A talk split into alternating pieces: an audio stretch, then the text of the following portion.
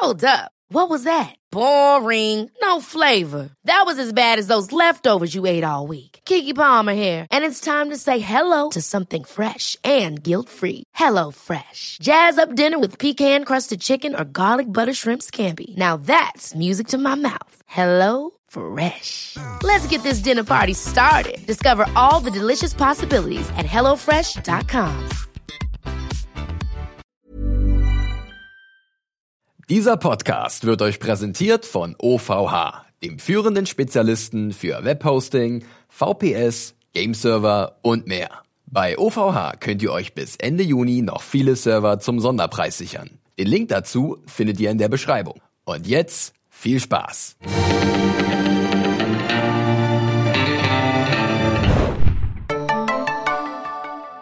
Herzlich willkommen, liebe Leute, zu einer neuen Ausgabe des Junkies Podcast. Wir sprechen mal wieder über Westworld, genauer über die fünfte Episode der zweiten Staffel Akane no Mai. Mein Name ist Felix, ich bin euer Moderator. An meiner Seite ist meine geschätzte Kollegin Anne. Hallo. Und wir haben uns wieder eingefunden und sprechen etwas über Westworld. Äh, es war eine sehr interessante Episode, das können wir schon wegnehmen, ähm, die uns in eine weitere Welt von Westworld oder diesen Delos Park Ja. entführt hat.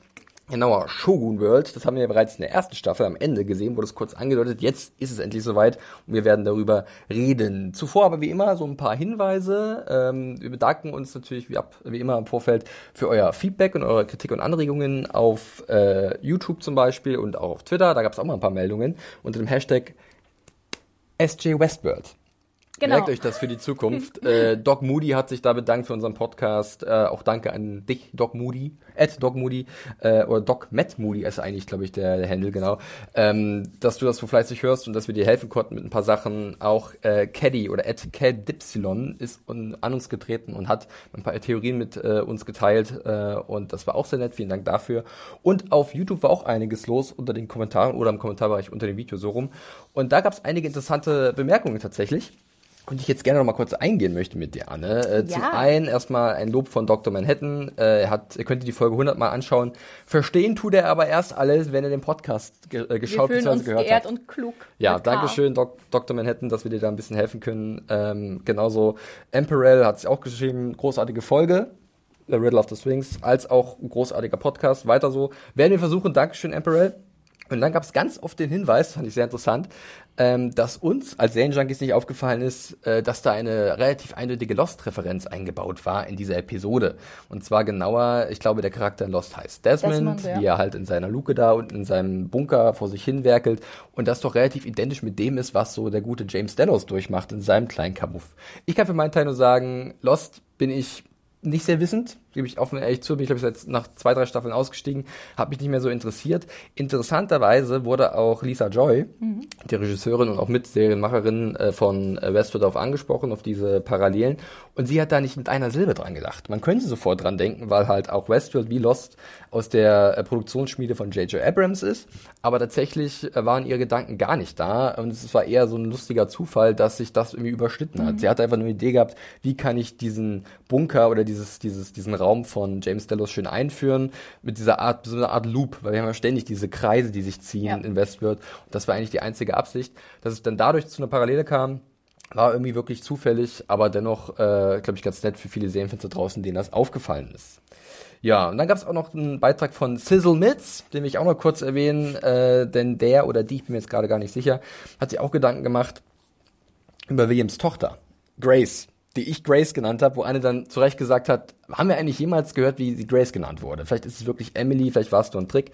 Ähm, dass diese eventuell, das ist jetzt Theorie von Sizzle Mizzle, oder Sizzle Mizzle, ich finde, das bietet sich an, Sizzle Mitz natürlich, äh, dass diese eventuell ja vielleicht äh, auch schon ein Host ist mit dem Geist von der Ja, Tochter genau. von ihm.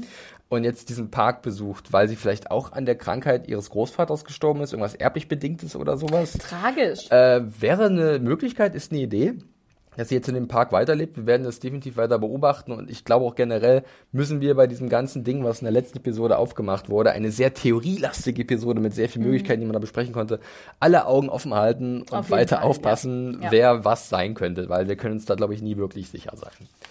Ja, zur letzten Episode will ich auch gerne dich noch ein paar Sachen fragen, Anne. Und zwar, wir haben ja immer so ein bisschen ähm, in Retrospektiv überlegen wir ja so, was könnte denn was gewesen sein, was könnte sich da welche Theorie verbergen. Und wie immer habe ich mich in die Untiefen des Netzes begeben und ein paar Sachen rausgekramt, weil wir haben ja letztens auch, auch überlegt, äh, über diese eine Kontrolleinheit, ne, dieses geheime Bewusstsein, was jetzt gesucht wird, die, das ja noch ja, offen ist, auf wer, das, wer das sein genau, könnte. Wer das ne? sein könnte. Mhm. Da haben wir so ein bisschen an äh, den guten Jimmy Delos ja. gedacht, wir haben auch ein bisschen an Ford gedacht und was weiß ich. Und jetzt gab es natürlich noch andere Theorien, die wir vielleicht nicht konkret benannt haben, ja, aber wir haben vor allem auch mal, an den Man in Black gedacht, ne? Genau, an den Man in Black zum Beispiel. Und so gibt es zum Beispiel die Theorie wirklich, dass es sowohl Ed Harris ist, der sich halt, also der Man in Black gespielt von Ed Harris, mhm der sich halt sozusagen dann selbst sucht, oder aber, oh. dass er eventuell schon längst ein Android ist Krass. und dann erst erkennt, okay, von Ford sozusagen vorgeführt, du warst die ganze Zeit gar nicht menschlich, du warst schon längst tot und dein Geist ah, habe ich. Sowas zum Beispiel.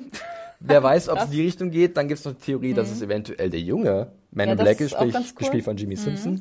Äh, und da gibt es die interessante Theorie, dass es halt sein Geist ist, kurz nachdem sein Herz gebrochen wurde von Dolores. Sprich, dass er gar nie zu diesem Man in Black geworden ist, sondern noch mhm. ein bisschen reiner war und dann einen anderen Weg eingeschlagen hat, als das, was im Endeffekt dann Ed Harris wurde, der Schauspieler, also der alte. Ja. Sprich, also unverfälschte ja. Version des äh, jungen Hätte William. also diese Spiegelanalogie nochmal schön, äh, ja. Er würde sich selbst finden in einem ja. jüngeren Ich und vielleicht könnte ja. er nochmal was anderes machen. Aber die interessante Theorie und. Wo ist meine Frage? Ja, pass auf. da darf ich wissen, was du davon hältst. Das ist jetzt das Wichtigste. ähm, ich weiß, ich glaube, es ist kein richtiger Spoiler, weil es mhm. wirklich eine Theorie ist. Ich finde es aber gar nicht so schlecht. Ich sage es jetzt trotzdem. Wer sie nicht hören möchte, vielleicht noch für zwei Minuten ganz kurz, keine Ahnung, Kopfhörer raus oder so. Und zwar könnte es sein, dass in dieser einen Kontrolleinheit der Geist oder das Bewusstsein von Arnold ist. Uh, Arnold ja. Wie findest du diese Idee, Anne? Uh. oh, uh, ein Raunen geht durch das Podcast-Studio. Ähm, an sich erstmal ein schöner Gedanke. Mhm. Ähm, ich glaube nicht so ganz dran, weil wir in Bernard schon eine Art Arnold haben. Mhm. Und ganz ehrlich weiß ich nicht, wie viel ist denn von, von, also es ist ja doch relativ viel von Arnold, glaube ich, kopiert, so was seine Lebensgeschichte angeht, was seine Charaktereigenschaften angeht. Deswegen würde ich, ich als, als Serienmacherin, wäre ich da irgendwie involviert, würde ich, glaube ich, tatsächlich eher versuchen, diesen ähm, Bernard Arnold-Twist oder den Charakter so ein bisschen mehr zu schärfen, Richtung Arnold oder nicht. Also ich denke, ja, ich denke, Arnold ist jetzt genug als der heilige Gral ausgeschlachtet worden. Okay, finde ich einen guten, guten Einwand. Ja. Äh, ich möchte bloß noch zwei Sachen dazu sagen. Und zwar, zum einen werden wir in Westwood in der zweiten Staffel sehr oft mit Bernards an verschiedenen Stellen mhm, konfrontiert. Stimmt, ja. Gerade zum Anfang der, der Staffel, in der ersten Folge, als wir dieses Gespräch zwischen Dolores und Bernard haben oder Arnold, oder äh, wir haben uns darauf ja geeinigt, dass es Bernard ist.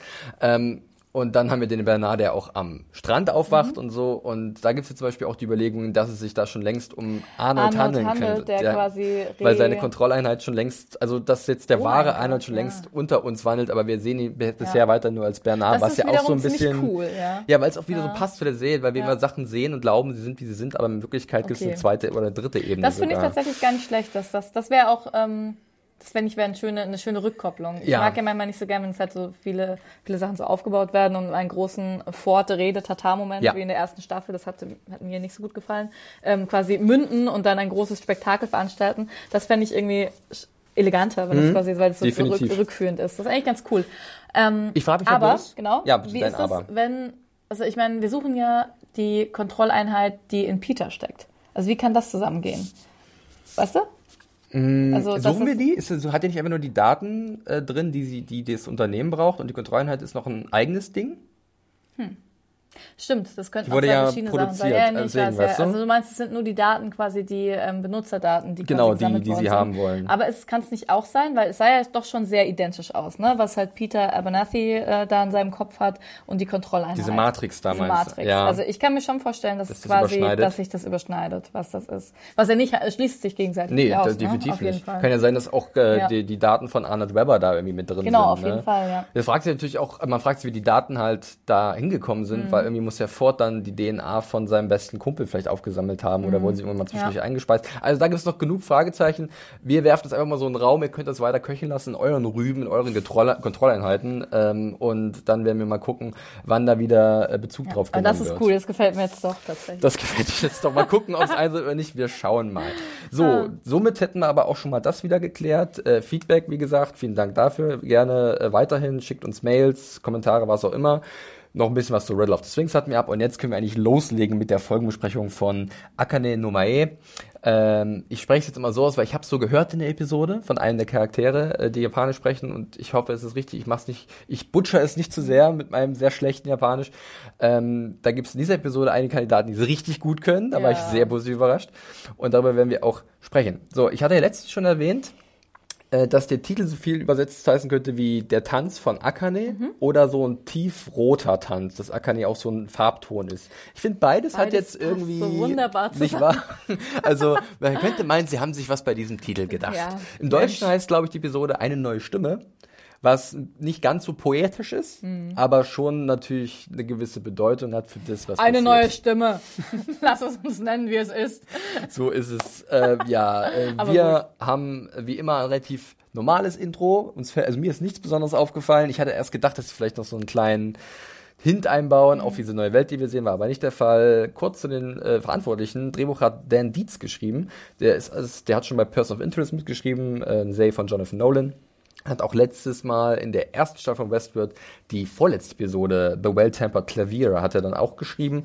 Regie, führt Greg Sobel. Den mag ich besonders gerne, weil der hat zwei der, glaube ich, ähm, der diskussionswürdigsten Episoden von The Leftovers aller Zeiten gemacht. Und zwar zum einen International Assassin und dann noch The Most Powerful Man in the World and His Identical Twin, Twin Brother. Ähm, zwei ganz absurde Dinger, äh, die ich persönlich sehr schätze, sehr gerne habe, aber es sind auch zwei Folgen, die Leute in der Redaktion extrem gespalten haben. Also da gab es auch viele Diskussionen. Wir reden nicht mehr miteinander. Nee, ich erinnere gerne an den Leftovers Podcast zurück, den wir zum Abschluss aufgenommen haben. Ähm, die werde ich gleich auch nochmal verlinken. Da reden wir sicherlich auch nochmal, oder da haben wir, glaube ich, auch über diese Episoden gesprochen. So, dann mal rein in die Folge. Eine Folge voller Kontraste und Gemeinsamkeiten und Parallelen, die sehr spannend sind. Es trifft der Osten auf den Westen, Charaktere mit verschiedenen Überzeugungen auf andere Charaktere mit sehr verschiedenen Überzeugungen. Und wir legen aber erstmal mit einem Sprung vor zurück in den, in den, in den vordersten Teil unserer Zeitlinie Ja. äh, legen wir los. Und zwar sehen wir, wie Strand und seine Bande an Sicherheitskräften sowie Bernard in das äh, Hauptquartier von äh, Dallas kommen, von, von der Westworld, von diesem Park. Und ja, da ist das, was wir schon wissen. Chaos, alles ist kaputt. Und, Wie das äh, riechen muss da, habe ich Ja, gedacht. Ich glaube auch ein bisschen Ja. faul und äh, schäbig. Aber gut, äh, anpacken heißt jetzt, wir müssen nach äh, müssen den Schaden begrenzen und wir müssen nach Ursachen suchen. Sie pumpen das Wasser ab, sie sammeln alle Hosts, die da rumliegen. 50 Prozent haben sie schon, ne? Wie Ja, war das? irgendwie so, die Ja. Dreh sind gut dabei. Aber im Endeffekt ist es aber einfach nur mal so für uns nochmal eine Szene, glaube ich, um zu verdeutlichen, wo wir gerade Ja. vorne sind, oder? Was die vorderste Zeitlinie angeht. Ja, würde ich auch sagen. Aber eine wichtige Information gibt's. Und zwar zu ein Drittel der Hosts, die komplett blanko sind. Ja. Und du gehst auch davon aus, dass dahinter wahrscheinlich schon der Masterplan von Dolores steckt, oder? Dass das schon, also wer. Mm, ja, oder der nicht- von oder der von, von Man in Black. Ne? Oder, Man ja, gut, das ist die Frage, ne? Weil wir sind ja so weit vorne. Ja. Wir werden wahrscheinlich noch erfahren, wer oder was dieser Mhm. Host komplett äh, ja blank gemacht hat. Ja, ich finde es interessant, dass halt, wir haben ein Drittel, genau, ein Drittel, was äh, komplett blanko ist, ne? Ja. von denen, die halt, also die keine Daten mehr haben. Und dann ist es doch aber so, dass sie auch aus denen, die verbrannt sind, keine Daten mehr holen können, dass die quasi weg sind, also auch tot. Mhm. Ja, sie, tot sie, sind, sie ne? nehmen ein neues Wort in den Mund, was ich so noch nicht gehört habe in der Serie, glaube ich zumindest, ich kann mich nicht erinnern, und zwar The Cradle. Mhm. Ja, Ähm, ja. Die, die Krippe eigentlich, Die oder so die. Wiege, genau, Ja. was auch wieder ein schöner Begriff ist dafür, was anscheinend wie so eine Art Serverraum ist, wo, wo die ganzen Backups sind und alles Mhm. Genau, ist zerstört. ja. Ähm, Aber das habe ich ja auch, glaube ich, vor zwei Episoden auch mal gesagt, dass ich denken könnte, dass das bald das, und jetzt ist die Frage, kommt, ob vielleicht die Cradle genau das ist, wo halt dann auch ähm, Dolores vielleicht hin will, irgendwann mal auf lange Sicht, Mhm. Um da halt dementsprechend die äh, sämtliche Fesseln zu lösen, die noch über das diese passt ja auch Hosts sehr sind. gut. Ähm, ich muss ganz kurz vorgreifen, weil sie auch sagt, so Teddy, jetzt geht's wirklich nach Hause, ne? Ja, in die oh, Wiege. Oh, in die Wiege, ne? Oh, ja, oh, oh, ja, ja, äh, ja. Mhm. es deutet sich einiges hin. Wir können dieses Puzzle langsam aber, aber sicher zusammensetzen, sollten uns aber nicht zu sicher sein, wie immer. Ich finde es auch spannend, dass sie die, Rebo äh, die Reboots hosten wollen, genau. die Hosts rebooten wollen. Also, dass es halt irgendwie nicht so ist, dass sie sagen, ja, Hauptsache, die sind alle irgendwie ähm, ausgeschaltet, sondern sie wollen ja schon die irgendwie wieder zum Rebehaving bringen und das finde ich irgendwie auch absurd. Ja. Dass sie halt, also nach diesem ganzen Chaos, was ja anscheinend passiert ist, Ich meine, denken, ja, ja, gut, lass meine, meine, erste Devise wäre Ja. auch erstmal, okay, alle auf Eis setzen. Ähm, erstmal gucken, genau, wo die Ursache ist. und so nicht, ja. nicht, nicht versuchen, wieder alles hochzufahren. Ähm, aber es geht Ja gut, anscheinend, ich glaube, vielleicht ja, ist da so ein ja. Mhm. bisschen, weil er sagt ja auch, wir haben gerade ein Drittel unserer IP verloren. Und Das vielleicht ist da so ein bisschen, so. Ka bisschen Kapitalismus Ja. drin, weißt du, nach dem Motto, okay, wir haben vielleicht irgendwie Aktionäre, die es nicht so geil finden, dass gerade der Park nicht Mhm. Ja. läuft und wir riesige Verluste haben.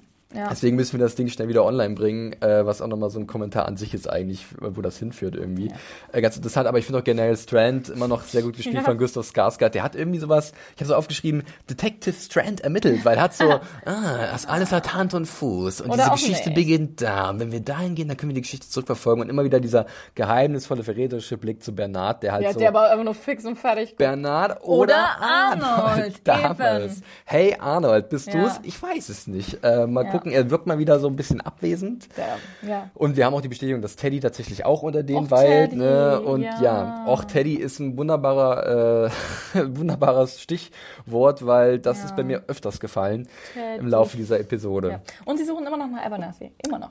So sieht's aus, ne? Ja. Ich glaube, die von, wie heißt die, Bet, nicht Betty Gilpin, den Namen habe ich hier aufgeschrieben. Melling ist ihr Name. Betty Gabriel spielt Mhm. Ja. sie, äh, sozusagen die rechte Hand von Ja. Strand, äh, überwacht das und sagt hier, wir haben zwei Teams auf dem Mhm. Weg nach Abernathy und der muss gefunden werden. Aber Ja. ich, hat der vielleicht auch einfach so einen, den kompletten Reboot-Ordner für die Hosts? Aber es wäre ja langweilig eigentlich. Ja, oder vielleicht ist er wirklich der, der große Zampano. also irgendwie Ja. das Mega-Backup. Ja, oder also, genau, das, das Wo alles drin ist. so was heißt die letzte Folge von Westworld. auf, Mega auf Deutsch. Backup. Das mega Backup. Das wäre sehr gut auf Deutsch. Das Mega-Backup. Mega-Backup. Nerds. Ja, Ja. aber das wäre ein bisschen einfach, muss ich Ja. ehrlich sagen. Ja, Im Endeffekt Fall. ziehen sie halt wirklich Abernathy wie das Kaninchen aus dem Hut und sagen, hier, da ist alles drauf, was wir brauchen. Ähm, das wäre halt Nee, auch ein das bisschen, fände ich auch ein bisschen. bisschen simpel. Auf jeden Fall. Na, lassen wir durch erstmal diesen äh, Handlungsstrang hinter uns. Mehr sehen wir Teddy. davon auch nicht äh, in dieser Episode. Wir springen rein zu dem zweiten größeren. Diese Episode ist relativ simpel strukturiert, muss Ja. man sagen. Ist auch sehr geradlinig erzählt. Wir haben das so aufgeteilt, dass Ich habe es auch ganz allein herausgefunden, mir die Notizen so zu machen, wie ich sie gemacht habe. Genau, bei letztem Mal war es ja ein bisschen kompliziert mit diesen ganzen Ebenen und da wollten wir ja dem auch gerecht werden, dass halt alles so ineinander greift. Ja. Hier ist alles so ein bisschen voneinander gelöst, aber dennoch muss ich sagen, es gibt gewisse Punkte, die sich verknüpfen oder Parallelen erkennen kann. Natürlich auch zwischen dem Handlungsstrang um Dolores und Teddy und dem Handlungsstrang um Maeve in Shogun World. Dazu aber ein bisschen äh, später etwas mehr. Jetzt erstmal wirklich sprechen wir über Dolores und Teddy äh, und handeln erstmal das komplett ab. Ähm, wir haben ja letzte Woche erfahren, oder in der Episode Riddle of the Sphinx, nee, davor sogar schon in Virtue Fortuna, e Fortuna dass Dolores nach Sweetwater zurück Ja. will. Ne? Ähm, und äh, da äh, kommen sie jetzt auch an und da ist nach wie vor großes Chaos. Die Leichen liegen noch rum. Da war ja dieses Riesenmassaker am Ende der ersten Staffel, wenn ihr euch erinnern könnt. Und da, wir hatten es uns ja schon gedacht, der Zug spielt eine Nein. entscheidende Rolle. Ich weiß, das hat Hast, mich schon ein bisschen hast du jetzt. Mitleid mit den Wesen, die ja, unter diesen natürlich. Gleisen sind, ja, Ja. unter diesen Ich habe mir Ständen? hier auch aufgeschrieben, Dolores will eine Zuginspektion. Sie will den Zug. Oh mein Gott, die letzte Folge. Das macht alles Sinn, ja? Ja. Dolores möchte sich den Zug zu eigen Der scheint relativ wi- wichtig zu Ja. sein und äh, wenn ich mich recht erinnere, hat ja auch Peter Abernathy gesagt, er muss zum Zug kommen. Ja. Aber da habe ich immer an den Zug gedacht, der rausführt aus Ja, diesem auch. Park und nicht an den Zug in dem Park. Weißt du, was ich Ja, ja, meine? Es klar. gibt ja diesen, also anscheinend gibt es da aber eine Aber große vielleicht Bedeutung ist es das auch der gleiche Zug. Vielleicht können sie dieselben Schienen benutzen, Ja. Um komplett rauszukommen. Wäre eine Idee, äh, werden wir mal abwarten. Der Zug muss auf jeden Fall wieder flott gemacht werden. Was aber zuerst bei mir ein bisschen mitschwingt, ist mal wieder dieses klassische Ding, Teddy reitet voran und merkt so, Heimat. Das Ja. ist hier, hier komme ich her und hier bin ich immer wieder hingekommen. Mhm. Und ich sag mir so, ja Junge, weil Code, du hast Code in Mhm. deinem Kopf, der das halt für dich so bestimmt hat. Jedoch, irgendwann ist es schon nachvollziehbar, dass er, wenn er jetzt wirklich erwacht ist, das wirklich als eigene Heimat wahrnimmt, oder? Nicht Mhm. Ja. mehr nur programmiert Und ist. das ist ja auch doch, also ich meine, ich finde Dolores, ähm, wie sagt man das? Die knallt ihm immer so von Latz, so hey, du hast auf jeden Fall nicht recht und das Ja. ist nur Code. Und ähm, aber ich finde es so komisch, weil sie macht ja auch die anderen, zum Beispiel mit ihrem Vater. Ja. Sagt sie auch so, das ist mein, sie haben irgendwie meinen, meinen Papa kaputt gemacht und den hole ich jetzt zurück und das ist ihr super wichtig. Und ich finde, da reflektiert sie halt gar nicht selbst, dass sie eigentlich äh, ähnlich reagiert wie Teddy oft. Und ähm, ich finde. Teddy hat durchaus das Recht, auch wenn er jetzt frei ist oder Ja. freier, zu sagen, okay, auch wenn, wenn das nur Code ist, ich entscheide mich dafür, es trotzdem als, als wahr anzunehmen, worum es ja auch in der Beziehung von den beiden dann, dann sehr Ihr geht. könnt ne? auch sagen, mein, Genau. mein Code ist es, dich zu lieben, aber ich Ja, ja. liebe dich jetzt wirklich. Genau, Und das muss oder- ihm auch. Eingestehen Mhm. eigentlich. Vollkommen richtig. Finde ich auch Genau. so ein bisschen von ihr äh, ein bisschen zweifelhaft, wie sie mit ihm umgeht. Äh, sehr, generell ja. ist alles, was dann passiert, so ein bisschen hart mit anzusehen. Ich fand ja dann erstmal auch sehr erschütternd, wie sie dann in diesen äh, Salon gehen, ins Mariposa und ähm, dann ist da die neue Clementine. Mhm. Clementine. Und deine Lieblings-Clementine, Ja. äh, gespielt von Angela, äh, da muss ich auch wieder spicken, Sarafian. Ähm, die steht dahinter und die ist ein absolutes Wrack. Die wirkt Ja. super trau traumatisiert, spricht noch ihre, äh, ihre, Ihre Dialoge. Oh, das, Also da- sie hat ja auch selber keine Stimme mehr. Und ich glaube halt, sie sucht ihre Stimme so. wir haben also, sie noch nicht einmal reden ja, gehört. Ich glaube, ne? das kann sie einfach Auf nicht der mehr. Suche nach einer neuen Neuen Stimme. Stimme. Oh. Da scheint ein gewisses Muster zu erkennen, ja. äh, also das fand ich auch wirklich, das hat mich auch, hat mich sehr mitgenommen, muss ich sagen. Das fand ich ganz schön dramatisch. Und es unterstützt ja, ja nochmal den Punkt von Dolores äh, nach dem Motto, ja, du siehst, wie es ist, wir sind alle mhm. austauschbar, du hast nur eine Rolle gespielt mhm. und wenn du ja. nicht mehr passt, dann wirst du ausgetauscht Deswegen und jemand halt anders spricht deine Lines. Zu Hause so für uns. Genau, für genau, sie ist das natürlich der perfekt, das perfekte Argument, aber Teddy klammert sich so ein bisschen mhm. fest. Und ich finde, ne? es funktioniert auch nicht komplett, weil selbst, also auch Clementine, die, auch wenn sie lobotomiert ist, ja, trotzdem irgendwie ähm, sich selbst bewusst ist, glaube ich, zumindestens, ja, an diesen Ort zurückkehrt, um, um halt irgendwie sich selbst zu finden. So, sie sucht ja anscheinend auch nach sich selbst. Das ist interessant, ich, ob sie ja, sich selbst bewusst ja. ist, ja. Weil, Aber sie sucht ja nach einer, ja. irgendeiner Form von sich selbst. Ja, und, definitiv. Ähm, ich fand es schon, also so, so liebevoll in dem Moment Teddy mit ihr umgehen möchte. Mhm. Ist ja so, dass du läufst, ja, geh zurück auf deine Patrouille da und ähm, Für deine romantischen Gedanken haben wir keine Zeit, Teddy. Ja.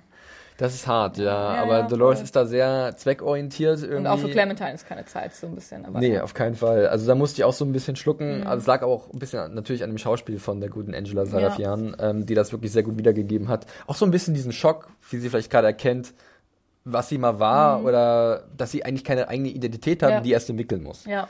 Oder auch nicht entwickeln kann, wer weiß. Ja. Weil ich meine, Clementine ist doch durchaus, sie haben sie ja so hochgeschraubt, doch, in der ersten Staffel von, ich weiß nicht, also um so zu testen, wie weit mhm. sie mit, einem Host gehen können. Genau. Dass sie sich ja selbst bewusst geworden ist, ne? Genau. Testobjekt und dann haben sie sie kaputt gemacht. Und so, hey, ja, das ist ja krass. Und wenn sie jetzt das wieder alles abruft, dann ist es völlig klar, dass ja. sie extrem traumatisiert ist. Aber kann ist. sie das? Weil sie haben ja ihren, ihren Gehirn-Cookie haben sie ja kaputt gemacht. Ja. Ich. Gute Frage. Wer weiß, aber es gibt ja diese Reveries, ne, die am Anfang der ersten Staffel mhm. etabliert wurden, wo halt so Erinnerungen mitschwingen, die mhm. am Endeffekt alles ausgelöst haben erst ja. von vergangenen Leben. Und mhm. vielleicht ist da noch so ein Rest ja, in ihr drin, der sie halt beeinflusst. Ja, äh, dann weg von äh, dem Saloon äh, geht es für Dolores und Teddy auf so eine kleine, ich habe sie wirklich Abschiedstour genannt, weil ich ja. habe in dem Moment schon gewusst, oh Gott, der alte Hund wird auf dem äh, auf dem Bauernhof gebracht und dort von seinen Leiden erlöst so ein bisschen. So hat sich das für mich angefühlt, ganz ehrlich. Also mein Titel ist schöner, Teddy und Dolores am Liebesbaum. Am Liebesbaum, auch schön, denn ja. das finde ich sehr gut, dass du den Liebesbaum mhm. erwähnst. Äh, das war in diesem Handlungsstrang bei mir auch ab und zu so ein bisschen grenzwertig.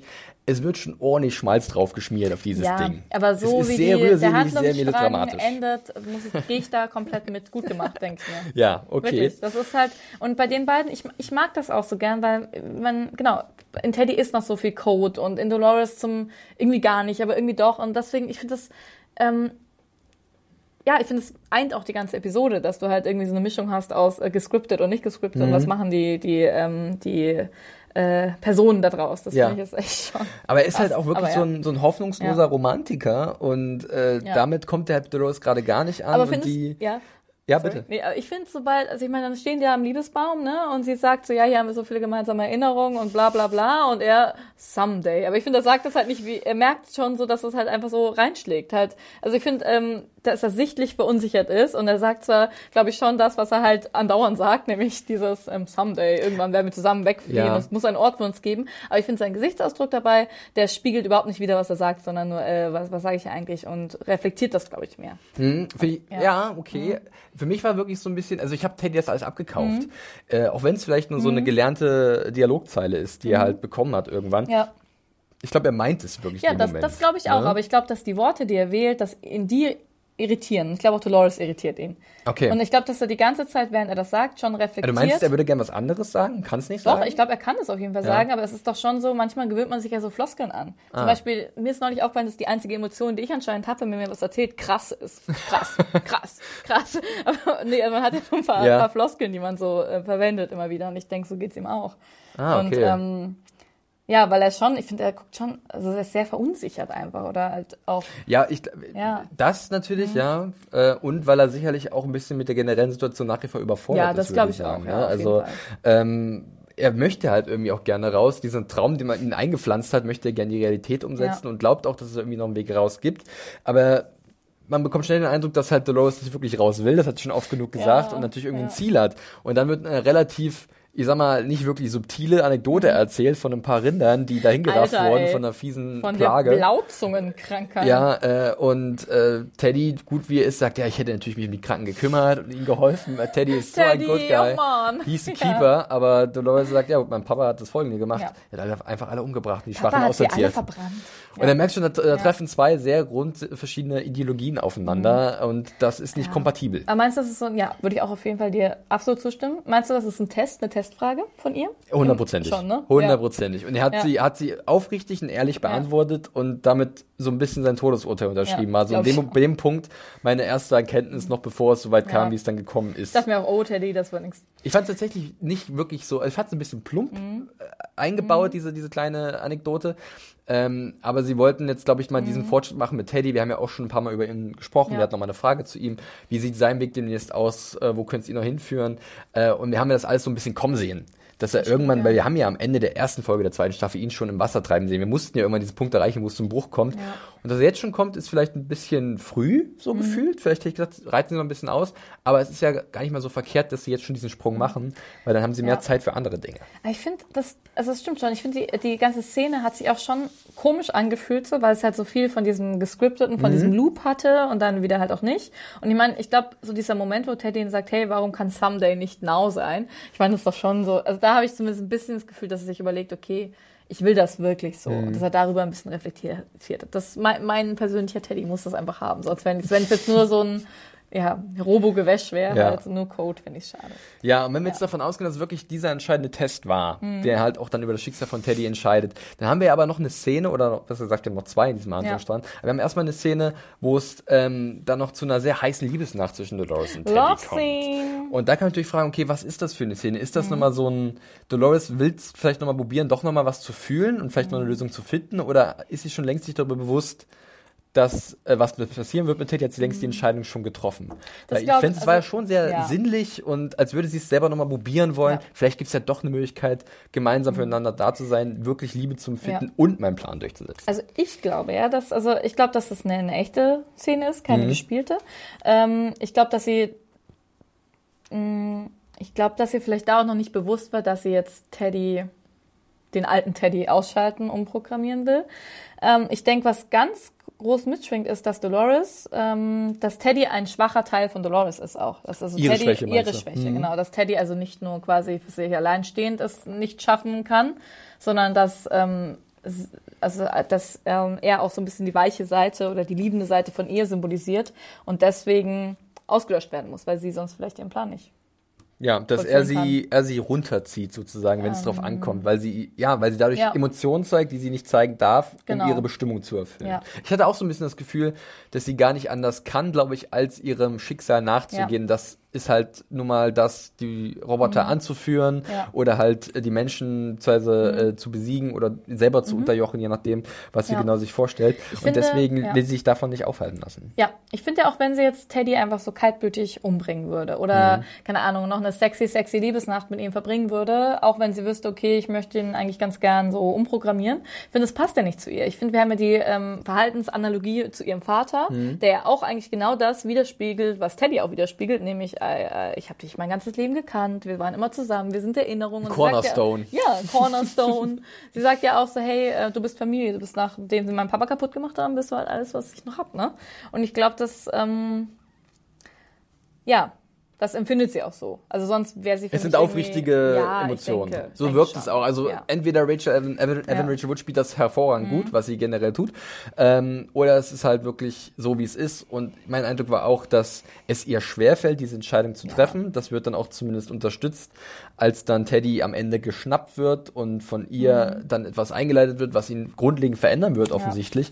Und wo man auch merkt, da ist Mitleid in ihrem, oder sie weiß, weil er zu gut ist, ist er schlecht für sie. Aber es ist schon, da finde ich, wird sie ja schon crazy Dolores, ganz Ja, ehrlich. Ich das mein, würde ich auch ist sagen. halt, ähm, ich finde dann auch, also diese Falle, in die, ähm, die sie ihn da lockt, also das finde ich ist halt auch so, das ist schon irgendwie kaltblütig Absolut. auch. Also es ist jetzt halt, ähm, ja, deswegen würde ich sagen, es ist sie auf jeden Fall auch wirklich sehr hin und her gerissen und auch zweigeteilt in sich zerrissen. Ähm, Dolores da- und Wyatt ja, vielleicht ja, wieder so ein genau, bisschen, ne? Das, diese, das diese, kann ich mir auch vorstellen. Ja, da diese frage ich Dualität. mich halt auch wieder, okay, sie ist sich selbst komplett bewusst, sie kann auf alle ähm, Erinnerungen ever zurückgreifen. Sie weiß also, was sie wie wo gemacht hat. Aber ob das alles irgendwie so ganz stimmig läuft da in ihrem kleinen Gehirn-Cookie, weiß ich jetzt auch nicht. Ne? Ich meine, gut, bei, bei Menschen, also auch oder bei Personen mit einem Fleischgehirn ist das auch nicht immer so. Mhm. Ne? Deswegen, weiß nicht, heißt das jetzt, dass sie weniger oder mehr Mensch ist, würde ich jetzt nicht sagen. Aber ich meine, da finde ich, dreht die komplett rund. Also Ja, also ich fand auch dann, dass Ja. sie halt äh, dann wirklich veranlasst, dass Teddy halt, ja, irgendwelche Sachen, Parameter werden halt äh, Mhm. angepasst und ähm, dementsprechend wird er dann leiden müssen anscheinend ja. und ähm, sie leidet halt zumindest aus der Ferne mit, das will sie uns weiß ja. mit ihrem Gesicht, aber die Entscheidung an sich und wie sie halt mit dieser Vertrauensperson umgeht, mhm. wie du sagst, ist schon sehr fragwürdig ja. und rückt sie mal wieder in ein sehr finsteres Licht, was wir ja schon öfters jetzt beobachtet haben. Ja, wir sie, sollen halt diesen genau. Charakter schon äh, nicht nur als die mhm. große Retterin wahrnehmen mittlerweile, sondern als auch jemand, also ein sehr komplexer Charakter, mhm. der halt auch Dinge tut, die einfach moralisch verwerflich sind. Sie hat ja gesagt, dass sie quasi, dass sie die letzten Tage die Gefühle für ihn in Frage gestellt hat, ja. die ganze Zeit. Und jetzt weiß sie, dass, also sich gefallen, wie viel davon ist echt und wie viel mhm. nicht. Und jetzt weiß sie halt, dass alles echt ist. Ja. So. so, aber wir wissen natürlich noch lange nicht, welche Gefühle er hat, äh, sie, sie für ihn hat. Ne? Das ist halt auch so ein Ding, weil ich denke mir, okay, ähm, wie ist es denn, also wie ist das, wie sind ihre Gefühle für, für den jungen William zum Beispiel? Weißt du, das ist ja alles, auch wenn er natürlich die Teddy-Rolle gespielt hat. Also das ist ja auch alles nochmal viel vielschichtiger. Ähm, Weißt du, wie, wie, wie funktioniert das dann? Ja, ich habe es mir auch aufgeschrieben, ja. was fühlt sie wirklich für Teddy, weil ja. es bleibt alles sehr vage und und sie hat ja auch ähm, gesagt, I've seen sie, the real you. Ja, genau. Und das ja. kann wohl positiv ausgelegt werden, dass sie sich denkt, er ist echt eine gute Seele, mhm. aber leider zur falschen Zeit am falschen Ort. Auf der anderen Seite, nee, er ist ein Schwächling und es tut ja, mir leid, ihm wehtun halt, zu genau, müssen, ja. Äh, aber so ist er es. Er ist halt nicht wert, das sind nicht alle wert, genau. Ja. Ähm, aber warum schaltet sie nicht aus und überschreibt ihn? Das finde ich interessant. Weil ich glaube, er hat wirklich noch eine Bedeutung und nicht umsonst war dieser zentrale Host, der da gezeigt wurde am Ende der ersten Folge, der da oben auf dem Wasser schwamm und auch bei dieser, in den ersten Szenen von der Folge war er auch mhm. oben auf diesem Hügelchen der ganzen Host-Leichen, die da waren. Also wäre schon sehr zentral und wichtig. Ja, ja. Ähm, ich und, glaube ähm, tatsächlich, ja. ihr könnte noch ein sehr gutes Werkzeug für ja, sie Ich meine, die beiden haben ja auch eine Geschichte. Auch ähm, Wyatt äh, Dolores hat ja auch mit Teddy zusammen zum Beispiel dieses Massaker angerichtet. Vollkommen richtig, so, ne? ja. Also da ist, glaube ich, er könnte wirklich jetzt äh, gegen seinen Willen, der mhm. ja nie wirklich frei war oder kurz davor gewesen ist, richtig frei zu werden, unabhängig mhm. zu werden, könnte er jetzt wieder zu so einem äh, Instrument gemacht werden, das halt dann zur rechten Hand avanciert von Dolores. Teddy ist so tragisch. Teddy ist super tragisch, ja. Oh Mann. Aber auch ich, will, ich bin auch in der Liebesszene, ja. Aber du hast so? gerade gesagt, ich habe dich, ich habe dein wahres Ich gesehen. Also teilweise ja. bei diesen Dialogzeilen, da musste ich auch so ein bisschen, Junge, Junge, jetzt hol dir aber die, die ja, Käsereibe raus und ja, hol aber richtige, der wird hier hobelt, aber hallo. Was ich am krassesten fand war, ähm, wir werden, wo wir auch hingehen, wir werden gemeinsam dahin gehen. Ja. Mit Augen, nee, mm. werden wir mit offenen Augen gehen, aber gemeinsam. Ich habe versucht, schlecht zu Full Eyes. Full, äh, Eyes, Clear, Clear Minds. Ähm, ja, genau. Clear Control Units, äh, can't lose. Can't lose, ja. Aber die Liebesszene so. war sehr schön inszeniert, fand ich. Hat mich ein bisschen an äh, Game of Thrones erinnert, und zwar mhm. die Bootsex-Szene zwischen Daenerys und John am Ende ja, der siebten Staffel. stimmt, aber da hat man noch mehr gesehen. Ab, aber das Ende, ja, weißt du, in den letzten Wo Shots, sie so verschlungen ja, sind, ja, so ein klein wenig. Ja. Inhouse HBO-Referenz. Um zu zeigen, was für gute Körper unsere DarstellerInnen doch ich haben. Ich glaube, äh, dass das. Oder waren, das, waren die gedoubelt? Nee, nee, ich glaube, das, das müsste schon den Gauen haben. Würde ich einfach mal so behaupten. Sollen was anderes schreiben, wenn es nicht so ist, liebe Evan Rachel Wood und James Marsden. Ja, von ihr haben wir ja gar nicht so viel gesehen. Das ne? stimmt, ne? ja. Ja, ja. Ähm, ja, würde ich fast sagen, wir können. Eine Sache noch? Ja, bitte. Sie haben ja noch, was wird uns ah, ja, stimmt. gesagt? Ah, das wollte ich noch sagen. Der Zug, genau, der richtig. Ich wollte jetzt sozusagen Punkt hinter Dolores und Teddy, aber natürlich. wir kriegen natürlich auch ein bisschen Informationen, wie es weitergehen wird. Und zwar kommt zwischendurch die gute Angela an äh, und hat noch irgend so einen armen Tropf geschnappt, der den Vater von Dolores in seiner Gewalt hatte. Und da gibt es die Information, es geht nach Mesa. Was auch immer Mesa ist. From the dusty Mesa. Ich habe keine Ahnung. Äh, ich höre es auch zum ersten Mal oder habe ich irgendwas mal fast versäumt oder so? Mesa? Nee, ist zum ersten Mal. Vielleicht ist es ja die Cradle. Vielleicht ist es die Cradle, vielleicht ja. ist es ein Ort, der so genannt wird. Ähm, kann gut sein. Das ist auf jeden Fall, äh, auf jeden Fall das Ziel und da wird wahrscheinlich dann die Chuk-Chuk-Bahn äh, hintuckern. Ja. Und ohne Teddy. geht's los, ne? Ohne Teddy. oder, oder vielleicht mit, mit Teddy, ja, mit, bloß halt ein neuer Teddy. Ja, mit wahrscheinlich, keine Ahnung, Superpower. Teddy, der, uh, I'm going to kill every human Teddy. Der Host, der die Liebe liebt. Ja, ja. Ach, schade. Teddy. Schade um ihn. So, genug äh, Mitleid für Teddy. Wir machen einen Haken jetzt wirklich hinter diesem Handlungsstrang. Ich weiß, es tut weh, Anna, aber du musst goodbye sagen. Und gehen jetzt endlich in eine neue Welt von Westworld und den Delos Parks, die da sind. Und zwar geht's nach Shogun World. Okay. Ich hatte es ja schon erwähnt, äh, in der ersten Staffel wurde es kurz angedeutet. Äh, dann wurde auch im Vorfeld der zweiten Staffel viel Wind drum, drum gemacht, auch was äh, die Besetzung und das Casting anging. Äh, es wurde auch von den Machern konkret gesagt, dass sie sehr respektvoll und sehr vorsichtig oder sehr, äh, sagen wir mal, sensibel mit dem Thema umgehen werden, weil es gibt ja in Hollywood wirklich dieses Problem des Whitewashings, dass halt viele äh, Rollen von asiatischen äh, Charakteren durch halt europäische Darsteller oder so äh, besetzt werden. Und da hat man jetzt wirklich hier, sucht sehr getreu und ich finde, das hat auch sehr ja. gut funktioniert, Rollen zu besetzen und auch diesen Vibe von dieser Welt einzufangen. Obwohl ich ja sagen muss, ich erwarte auch, also ich erwarte von jeder Serie oder auch eigentlich von jedem Projekt, dass sie, dass, dass das halt das, das müssen die gar nicht mehr sagen, dass sie damit sensibel umgehen. Das ja. sollen die einfach so machen und sonst gibt's halt den Mega-Shitstorm. Ich meine, ja. ich glaube, das ist halt. Aber vielleicht sagt man es auch, um im Vorhinein einen Shitstorm zu verhindern, dass dann sagen, Das Problem ist, heutzutage hast du ja so viel automatisch generierte ja, Shitstorms online, die halt das von stimmt, einem Projekt gleich auf das nächste Bezug nehmen, obwohl das teilweise super unfair ist den Machern gegenüber. Das stimmt. Und deswegen haben sie, glaube ich, wirklich aus Vorsicht gesagt, Leute, macht euch keinen Kopf. Und ich glaube, wir müssen uns auch keinen Kopf machen. Nee, ich habe mir auch keinen Kopf gemacht. Mir hat das sehr gut gefallen. Mhm. Wir setzen da an, wo wir am Ende von Virtu e Fortuna aufgehört haben. Und zwar ein schreiender Samurai greift Maeve an. Oh mein Gott. Ja. ja. Und es ist niemand geringeres als Hiru, Hiroyuki Sanada, äh, der den Musashi spielt. Mhm. Einen neuen Charakter äh, und der mit seiner Bande an Banditen und Seilen und was weiß ich äh, Maeve und ihre Gruppe angreift und sie in Gewahrsam nimmt. Wie fandst du erstmal diesen, sagen wir mal, ein bisschen Culture Clash ist sie ja schon wieder. Mhm. Sie denkt ja auch erstmal, ach, kein Problem, die kontrolliere ich locker ja, easy. Ja, da muss ich, das fand ich schon nope. ziemlich cool. Ja. ähm, also mir hat es also generell sehr gut gefallen alles. Ich ähm, musste auch, ich fand es auch amüsant, musste ja. auch ein paar Mal echt lachen. Also genau, ich fand auch irgendwie sehr schön, wie sie dann halt wie Maeve die Superkontrolle versucht anzuwenden, wie du auch gerade sagtest, und dann so, ja, könnt ihr die bitte knebeln, die, die nervt das fand ich irgendwie ganz nett. Ähm, genau, fand ich ganz cool und ähm, ja. Dann gibt's ja erstmal Informationen ein bisschen zu ja. dieser Welt. Und da würde ich gerne mal so ein bisschen schon auf äh, den guten Lee hinweisen. Ach, Lee. Denn ich bin ja, habe ich ja schon mal erwähnt, in der ersten Staffel nicht der größte Fan von ihm gewesen. Jetzt in der zweiten Staffel wandelt sich das so ein bisschen. Ah, ich finde ihn schon extrem weil amüsant. Er ist sehr witzig, er hat so ein paar gute Kommentare zwischendurch drin. Äh, und jetzt hier fungiert er wirklich so als eine Art, ich möchte nicht sagen allwissender Erzähler, aber er weiß halt extrem viel, ja. weil er halt diese Storylines geschrieben hat, ja. weil er halt das Innere des Parks richtig gut kennt. Und das finde ich zum einen interessant, dass man halt diese Expositionsschleuder immer direkt an seiner Seite hat. Zum anderen könnte es auch ein Problem werden, dass es ein bisschen wie so eine Art Gimmick wird irgendwann. Hast du ich da glaub, schon dran gedacht oder? Ich fand das jetzt, also ich fand es da sehr stimmig tatsächlich. Ja. Ich fand es hat zum Charakter gepasst, es hat auch zum ganzen Setting gepasst, deswegen ist es mir nicht negativ aufgefallen. Ja. Ähm, ich glaube auch nicht, dass sie das jetzt für ewig durchprügeln werden. Aber da, also ich finde halt mit diesem ähm, unbändigen, mit dieser Arroganz, mit dieser, mit diesem Stolz halt dann, wie dieser Typ da rumläuft und sagt so, ah ja, ja, jetzt sind wir hier am oberen Zipfel von Shogun World. Das für die Gäste, die Westworld halt super langweilig ja. finden. Und man denkt so, what? Es wird noch schlimmer, und ja. Und wie er das halt, ich mag halt gern, weil ich stelle mir ihn so auch auf diesen, auf so Cocktailpartys so vor. ja, also ich habe das neue hier Shogun World entwickelt, ne? Ja. Und das so, also es war so diese Künstler, was irgendwas von Gore erzählt er doch mhm. auch, so wo halt. Ein bisschen brutaler noch ja, und hier geht's richtig ab. Wo Gore halt noch die, die Reinkunst war und er ist so, irgendwie. Und das hat mir echt gut gefallen. Man merkt so ein bisschen den Stolz des Autors, ja. Äh, aber er wird halt auch immer ein bisschen natürlich an der kurzen Leine gehalten, weil er halt nach wie vor so ein Hilfsmittel ist von Total. die aber natürlich jetzt davon gewisse Vorteile ja. hat. Äh, ja. Und wir kriegen halt auch die Infos, dass es sich hier jetzt um diese Edo-Zeit handelt mhm. in Japan. Das war so Anfang ja. 1600 bis 1870 oder so. Hätte es jetzt zum Beispiel ein Felix und Silvester erzählt, hätte ich gesagt, boah, was, was macht ihr da? Ne? Ja. Also das hätte überhaupt nicht gepasst, oder? Ja, das stimmt. Das Silvester stimmt. ähnlich, weil der ein Arschloch die sind, ist. Die sind halt, ja, stimmt, Silvester, Racist Asshole. Ja, aber ich glaube halt so, aber an sich wissen die natürlich auch, also die werden auch die Projektbeschreibung von Shogun World gelesen haben und können vielleicht Aber mit der Art von ne? Lee stimmt schon. Das hat dann irgendwie so, so ein mhm. komisches mhm. Element, so ein bisschen Comic Relief, ein bisschen Lockerheit, weil es wirkt auch natürlich gleich alles sehr andächtig und episch. Das wirkt auch natürlich durch dieses Setting, mhm. durch die Art und Weise, wie die Charaktere ja. auf Japanisch sprechen. Das hat immer was sehr Erhabenes. Mhm. Und dann hast du halt immer so einen kleinen, wie so ein Papagei auf der ja. Schulter. So, pass auf, eigentlich ist es so. Du kannst dich ja. nicht mit ihnen unterhalten, weil du ihre Sprache ja. sprichst. Also, mm, also, Das fand ich aber auch zum Beispiel ziemlich elegant gelöst. Ich meine, es war sehr viel ähm, ähm, Tell, Don't Show, was ich aber in dem Moment gar nicht so schlimm fand.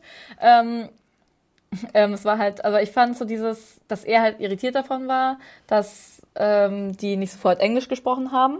Also es hat ihn ja erschrock, also mhm. erschreckt, dass mhm. er sagte, oh fuck, jetzt ist halt, ist, haben die irgendwie überall, sind die jetzt außer, außer Rand und Band. Ja. Und ähm, dass halt alle Hosts in ihren Subroutinen halt alle Sprachen sprechen können. Was ja auch irgendwie Im, logisch im ist, weil ganz, drin, ja. ja, wir kriegen, weißt du, wenn du jetzt nach Westworld gehst, dann sprechen die wahrscheinlich alle Deutsch für dich. Mit einem schönen Wittenberger ja, Wäre schön, ja. ja.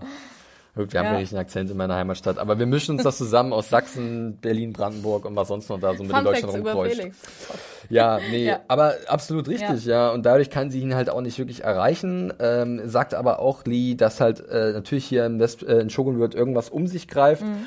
ähm, weil einiges passt hier nicht so zusammen. Ähm, noch ganz kurz zu Musashi an sich, den äh, der Figur gespielt von Hiroyuki Sanada, ich hatte schon erwähnt, ein sehr cooler Darsteller, ich mag den sehr gerne. Er war zum Beispiel auch in Lost zu sehen und mhm. ich glaube, einige wollen jetzt gerne, und er wurde auch schon angesprochen, ja, wo gibt's denn die Verbindungen zwischen Westworld und Lost und was weiß ich.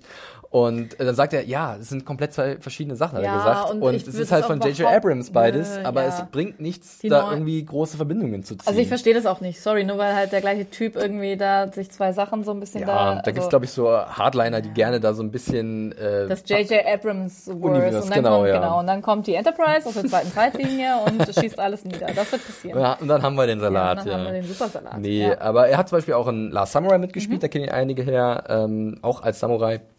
Beziehungsweise hier ist er gar kein Samurai mehr, sondern ein Ronin, ein herrenloser Samurai.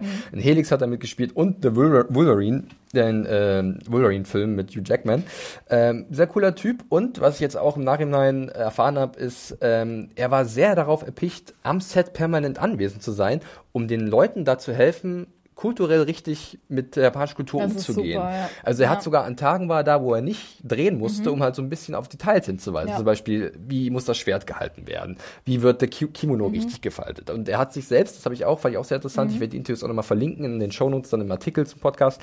Er ist selbst daran interessiert und es ist ihm auch sehr wichtig, seine japanische Kultur, äh, dass die richtig dargestellt Ja. wird im westlichen äh, Kreis. Und Super, äh, finde ja. ich sehr cool. Und man merkt jeden auch, dass Fall. da wirklich sehr viel Detailverliebtheit drin ist und sehr viel Detailtreue. Aber was er auch gesagt hat, es ist nach wie vor in der Serie ein Park erschaffen von westlichen Wissenschaftlern. Mhm. ja. Dementsprechend gibt es sicherlich ein paar Dinge, die etwas klischeehaft wirken. Aber ist es nicht super, dass er das quasi, also dass man jemanden hat, der halt da irgendwie drüber guckt und dann halt auch diese, diese ähm, zweite Ebene halt aufmachen kann und wie nennt man das? Ich, ich hatte gerade ein kluges Wort. Aber ja. definitiv, also das ist ein äh, Gewinn gewesen Ja. für die Serie, die man, glaube ich, am Anfang, und was man vorher nicht so erwartet hatte, Mhm. sehr schön, dass er da mithelfen konnte. Und zum Figur an sich, Musashi, soll angeblich auch auf einem äh, ehemaligen Samurai Mhm. aus dem 16., 17. Jahrhundert basieren, aber das ist auch nur der Name, mehr war es dann auch nicht, dass Ja. man sich da genommen hat. Ja, und dann gibt's ein ziemlich cooles Action-Set-Piece, wo ich dann auch so ein bisschen breit grinsen musste, weil ich bin ja auch so ein Fan von guten Callbacks oder so Ideen, wenn halt so Sachen ähm, nochmal wieder aufgenommen werden, aber halt ein bisschen anderen Gewand. Ja. Und dementsprechend haben haben wir, wir, ja einiges. jetzt hier eine sehr schöne Sache. Man sieht, sehr, man sieht sehr viele Parallelen in dieser Folge zu dem, was wir bisher schon gesehen haben. Wir reiten in das japanische Sweetwater ein. Ja. Ich, weiß, ich kenne den Namen leider nicht, aber Schöner man, man, Shot auf man jeden sieht Fall auf, auch. man sieht ja schon, hast du diesen äh, älteren Mönch gesehen, Ja. den da was auf dem Kopf? Ja. Und da gab es ja in Sweetwater diesen Tagelöhner oder wer das war, der dann Skorpion Genau. von zwei Ja. Kindern auf dem Oh, Kopf so lustig. Und ich so, Ja. ach ja, guck an. Und lustigerweise dämmert es auch langsam den der Gruppe um Maeve. Ja, wer sagt, Hector sagt dann too familiar. Und Ja. ich habe es, ich habe so, ich wirklich fand's großartig. Ich habe, ich habe das, die Szene habe ich sehr gefeiert und musste auch ordentlich lachen, als dann Paint in Black noch in so einer äh, leicht äh, japanisch angehauchten genau, richtig. Version da noch kam und dann mit dem mit dem Butterfly. Ähm, ja, Da wurde aus dem Saloon Ah, ein Teehaus ja. äh, und dann geht da wirklich dieser Angriff auf, äh, Ja. wie halt in Sweetwater, am Anfang in der ersten Folge war es, glaube ich, von, Ja. von Westworld, wird das nochmal nachgespielt, So aber diesmal halt super, ja. mit Musashi als, als Hector sozusagen. Hector und, und- die Gesichter von denen einfach so, ja. it's us. It's us. Ich musste, ich musste echt breit grinsen. Und äh, dann hat er ja. diese, diese coole Waffe, ich glaube, ich habe so extra aufgeschrieben, das sogenannte Sodegarami, das, Mhm. dieser Stab, den, ich habe immer nachgeguckt, wird so von Polizisten eigentlich im alten Japan wurde Mhm. Ich das habe das benutzt. ekelhafte Superwaffe gefunden. Ja, weil die ja, kommt auch so, gleich ja. sehr effektiv zum Einsatz, muss man sagen. Und dann gibt's die Bogenschützen, die hat kein Schlangen-Tattoo, sondern ein Ein Drachentattoo. Drachentattoo. Und ähm, Amistis irgendwie warnt sie dann doch. Und Mhm. was, was sagt sie dann? Fand ich auch schön. Ja, sogar eine Schlange kann sich zum Drachen erheben. Also so großartig. Ja, es war alles ein bisschen on the nose, Oh. aber für mich als Zuschauer sehr befriedigend, weil das so schön zusammengepasst hat und halt wirklich teilweise Shot für Shot einfach nochmal nachgedreht wurde und äh, das, das hatte einfach einen so schönen Flow gehabt, Ja, wie schon generell diese ganze Überfallszene aus der ersten Staffel, fand ich sehr gut. Hat mir sehr Ja, gut gefallen. Mir auch. Was auch die ganzen Parks halt wieder so schön zusammenbringt, diese ganze Wirtschaft dahinter. Also Und Ja. das klassische Thema Loops und äh, natürlich, dass einige Handlungsstränge, du kannst dir ja vorstellen, dass es vielleicht sowas auch in Raj World gibt oder Mhm. Ja, The Raj. ja, total. Und dann sagt ja auch dann Lee irgendwann, ja, sorry, es ist kein Plagiat, aber schreib mal schreib in, mal drei in, ja. in so und so viel Zeit Äh, irgendwie 300 300 verschiedene verschiedene Storylines. Und sie Storylines, haben sich ja. halt daran bedient. Und irgendwann habe ich mich aber auch gefragt, was war denn zuerst da? Weil es gibt dann später ja natürlich auch die Zusammenführung von Maeve und Akane, ein Charakter, der Mhm. halt so ein bisschen Maves Rolle ist in, in Shogun World. Und da habe ich mich gefragt, war denn, wer war denn zuerst da von den beiden? Vielleicht, wer hat von wem abgeguckt? Aber ich war dann Maeve. schon da, dass West- Westworld sozusagen sozusagen. Sagt er ja auch am Anfang, dass halt, ist. ähm, weil Shogun World ist ja für die Leute, die Westworld zu langweilig fanden. Genau, richtig, so kann man das perfekt zusammenführen. Richtig, genau. Äh, ja, und dann haben wir halt diesen Überfall und dann wird ein chinesischer Botschafter meuchelt für sein Gold. Das kann man sich schon mal ein bisschen vormerken, weil später wird diese Rolle des chinesischen Botschafters nochmal für einen Plan gebraucht. Äh, und dann lernen wir halt auch äh, Akane kennen. Ja, also einfach, ist, ich, ja, ich fand es toll. Und, und diese Zusammenführung von Maeve und Akane, gespielt von Rinko äh, Ki, da will ich, das will ich auch nicht butchern, deswegen gucke ich lieber nochmal nach. Äh, Rinko, wo habe ich sie denn hin? Rinko Kikuchi, genau. Äh, bekannt aus Pacific Rim zum Beispiel ähm, und vielen anderen Produktionen, vor allem auch in Japan hat sie viel gemacht, ähm, die ja die Hausdame ist von diesem Teehaus und einige Geishas unter ihrer unter ihren Fittichen aufgenommen hat, darunter auch eine junge Tänzerin, Sakura. Sakura, Und man merkt gleich, okay, auch so eine Mutterfigur, Maeve und ähm, warst du da schon so ein bisschen angefixt zu sehen, wo diese beiden verschiedenen Wege hingehen und wie die zusammengeführt werden? Ja, auf jeden Fall. Also ich war da einfach noch völlig fasziniert davon, wie gut sie das kopiert haben und ähm, ja, wie ja, wie witzig das auch dadurch natürlich wird, ne? Und absurd. Einfach diese ganze Szenerie war super absurd mit unseren ähm, heimischen Westworld-Charakteren, die halt einfach Ever catch yourself eating the same flavorless dinner three days in a row? Dreaming of something better? Well, HelloFresh is your guilt-free dream come true, baby. It's me, Gigi Palmer. Let's wake up those taste buds with hot, juicy pecan-crusted chicken or garlic butter shrimp scampi. Mm. Hello Fresh. Stop dreaming of all the delicious possibilities and dig in at HelloFresh.com. Let's get this dinner party started.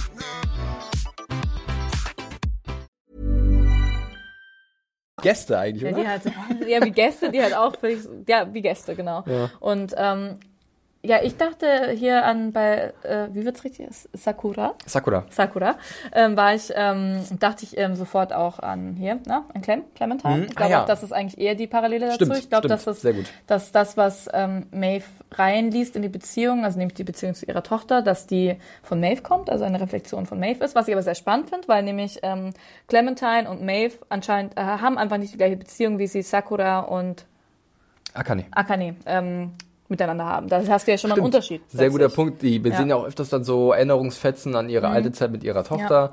Äh, ich habe dann auch tatsächlich gar nicht so richtig an Clementine gedacht, aber vollkommen richtig. Ist ja auch so ein bisschen als als Puffmudi. Äh, Ja, in Mariposa genau. hat sie sich halt dann um ihre um die Dirnen gekümmert. Da war Clementine natürlich mal ihr Augapfel gewesen. Aber richtig, stimmt. Anscheinend ist die Beziehung zu ihrer Tochter da ein bisschen mehr verankert in diesem diesem Gleichnis. Und ich finde es auch interessant, dass dann beide sagen, beziehungsweise dass dann Maeve reinkommt und sagt, äh, komm, wir reden das, wir reden jetzt Ja, darüber, ja. auch dann im sehr guten Japanisch, wie ich das Ja. beurteilen kann. Äh, und dann sagt auch Akane, ja, lass uns das machen. Da fand ich schon eine Gemeinsamkeit. Das sind Mhm. Obwohl zwei. die sich doch angeschaut haben, sich getan, oh Mann. hallo, hallo, ähm, Hallo, Japaner. Hallo ich, genau. Ja. Ja. Nochmal zu dem Japanisch, ganz interessant, habe ich auch noch einen Artikel gelesen, den will ich auch verlinken. Äh, Tandy Newton hat wirklich hart gebüffelt, hat sie Mhm. gesagt. Und ihr war es sehr wichtig, weil nicht nur, dass sie halt das dann Mhm. grammatikalisch richtig wiedergibt, sondern sie muss natürlich auch gewisses Gewicht in bestimmte Worte legen. Ja, sie ja, muss klar. es cool rüberbringen, sie muss es emotional rüberbringen. Und sie hat sehr viel gebüffelt und war dann auch mal wieder, äh, groß, äh, war, war von großer Unterstützung, war in dem Fall auch wieder Hiroyuki Mhm. Sanada, der ihr da als Zehnpartner aufgesagt hat, ja genau so und du kannst du noch ein bisschen mehr Betonung auf dieses Wort Ja. legen. Also auch hier Respekt dafür. Also äh, das fand ich sehr gut. Teilweise hat sie auch ein bisschen noch das dazu Mhm. nochmal drüber synchronisiert, diese Okay. ADR-Nachbearbeitungen, äh, um noch ein paar Sachen klarer zu machen. Aber Mhm. im Großteil hat sie wirklich das selbst Ja. gesprochen. Ich meine, es ist ja auch eine, eine schwierige Aufgabe, glaube ich, weil halt Emotionen und ich, so, mir fällt es, wenn ich manchmal ähm, Animes in Original schaue, Ja. durchaus auf, dass einfach ähm, ich da manchmal gar nicht so anknüpfen kann, weil als, als westlich geprägtes Fernsehkind ich natürlich, ich, also da funktionieren Emotionen anders. Absolut. Die Betonungen sind anders ähm, und das finde ich eben gerade dann auch interessant zu sagen, okay, wie kriegt man japanisch die korrekt japanische Emotionen rüber für Ja. ein japanisches Kann ich Setting. absolut Also so unterstreichen. spannend, So geht's mir auch immer bei solchen Dingern. Ja. Mhm. Und generell, wenn ich so asiatische Filme gucke, koreanisch, japanisch, Ja. das ist ein ganz anderer Duktus, eine ganz andere Fall. Struktur. Und klar, da muss man dann irgendwie, deswegen umso mehr Respekt dafür, dass sie das so gut hinbekommen hat. Äh, wir sehen dann auch einen ersten Tanz der Geisha, der guten Ja. Sakura. Äh, das ist dann das äh, Theme von Westworld, aber gespielt auf einem, das habe ich extra nachgeguckt, Shamisen, eine kleine Gitarre, Mhm. Ja. diese, ne, und eine sogenannte äh, Shakuhachi Tachi, eine Bambusflöte. Ja.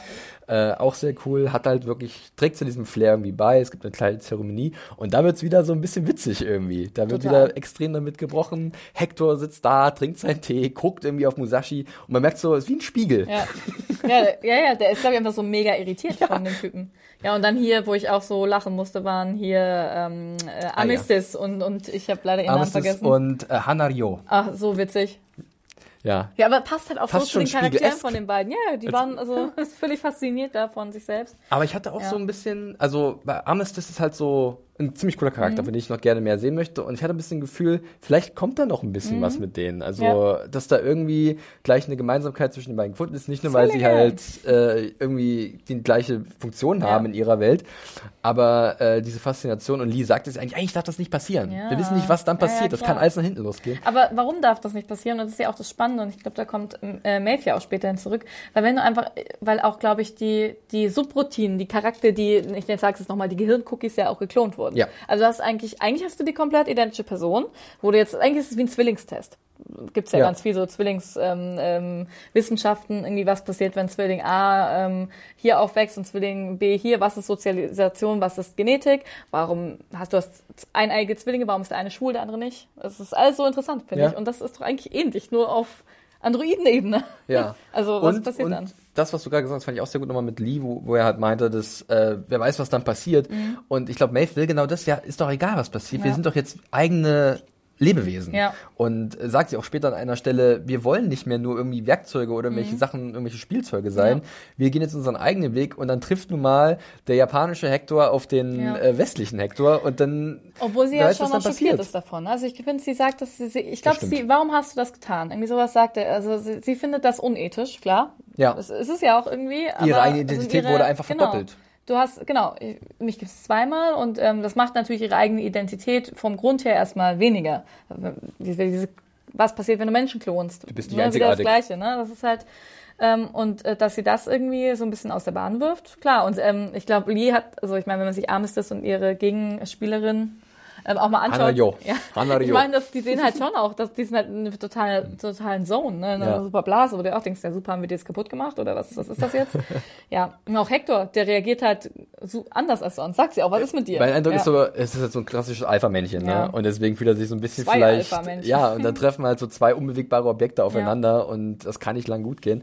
Aber es geht irgendwie gut. Und äh, bevor es aber dann zum eigen, zu so einem großen äh. Zwischen-Action-Stück kommt, haben wir dann noch einen kurzen Besuch von Das einem stimmt. Botschafter des Ich finde Shogun. auch so geil, wie gelangweilt Maeve ist, weil halt, und dann sagt doch, sagt doch Lee auch so, ja, gut, das Vorgeplänkel ist halt in Westworld eher so, naja, kann man machen, aber hier ist es halt so ess essentiell halt, diese Höflichkeit, also Ja. in der japanischen Und jetzt seid ihr Kultur. einfach mal Gäste und jetzt Ja. wartet ihr ab, bis die Quest kommt. Genau. Und dann nehmen wir die an und dann ja, erfüllen wir die. So geil.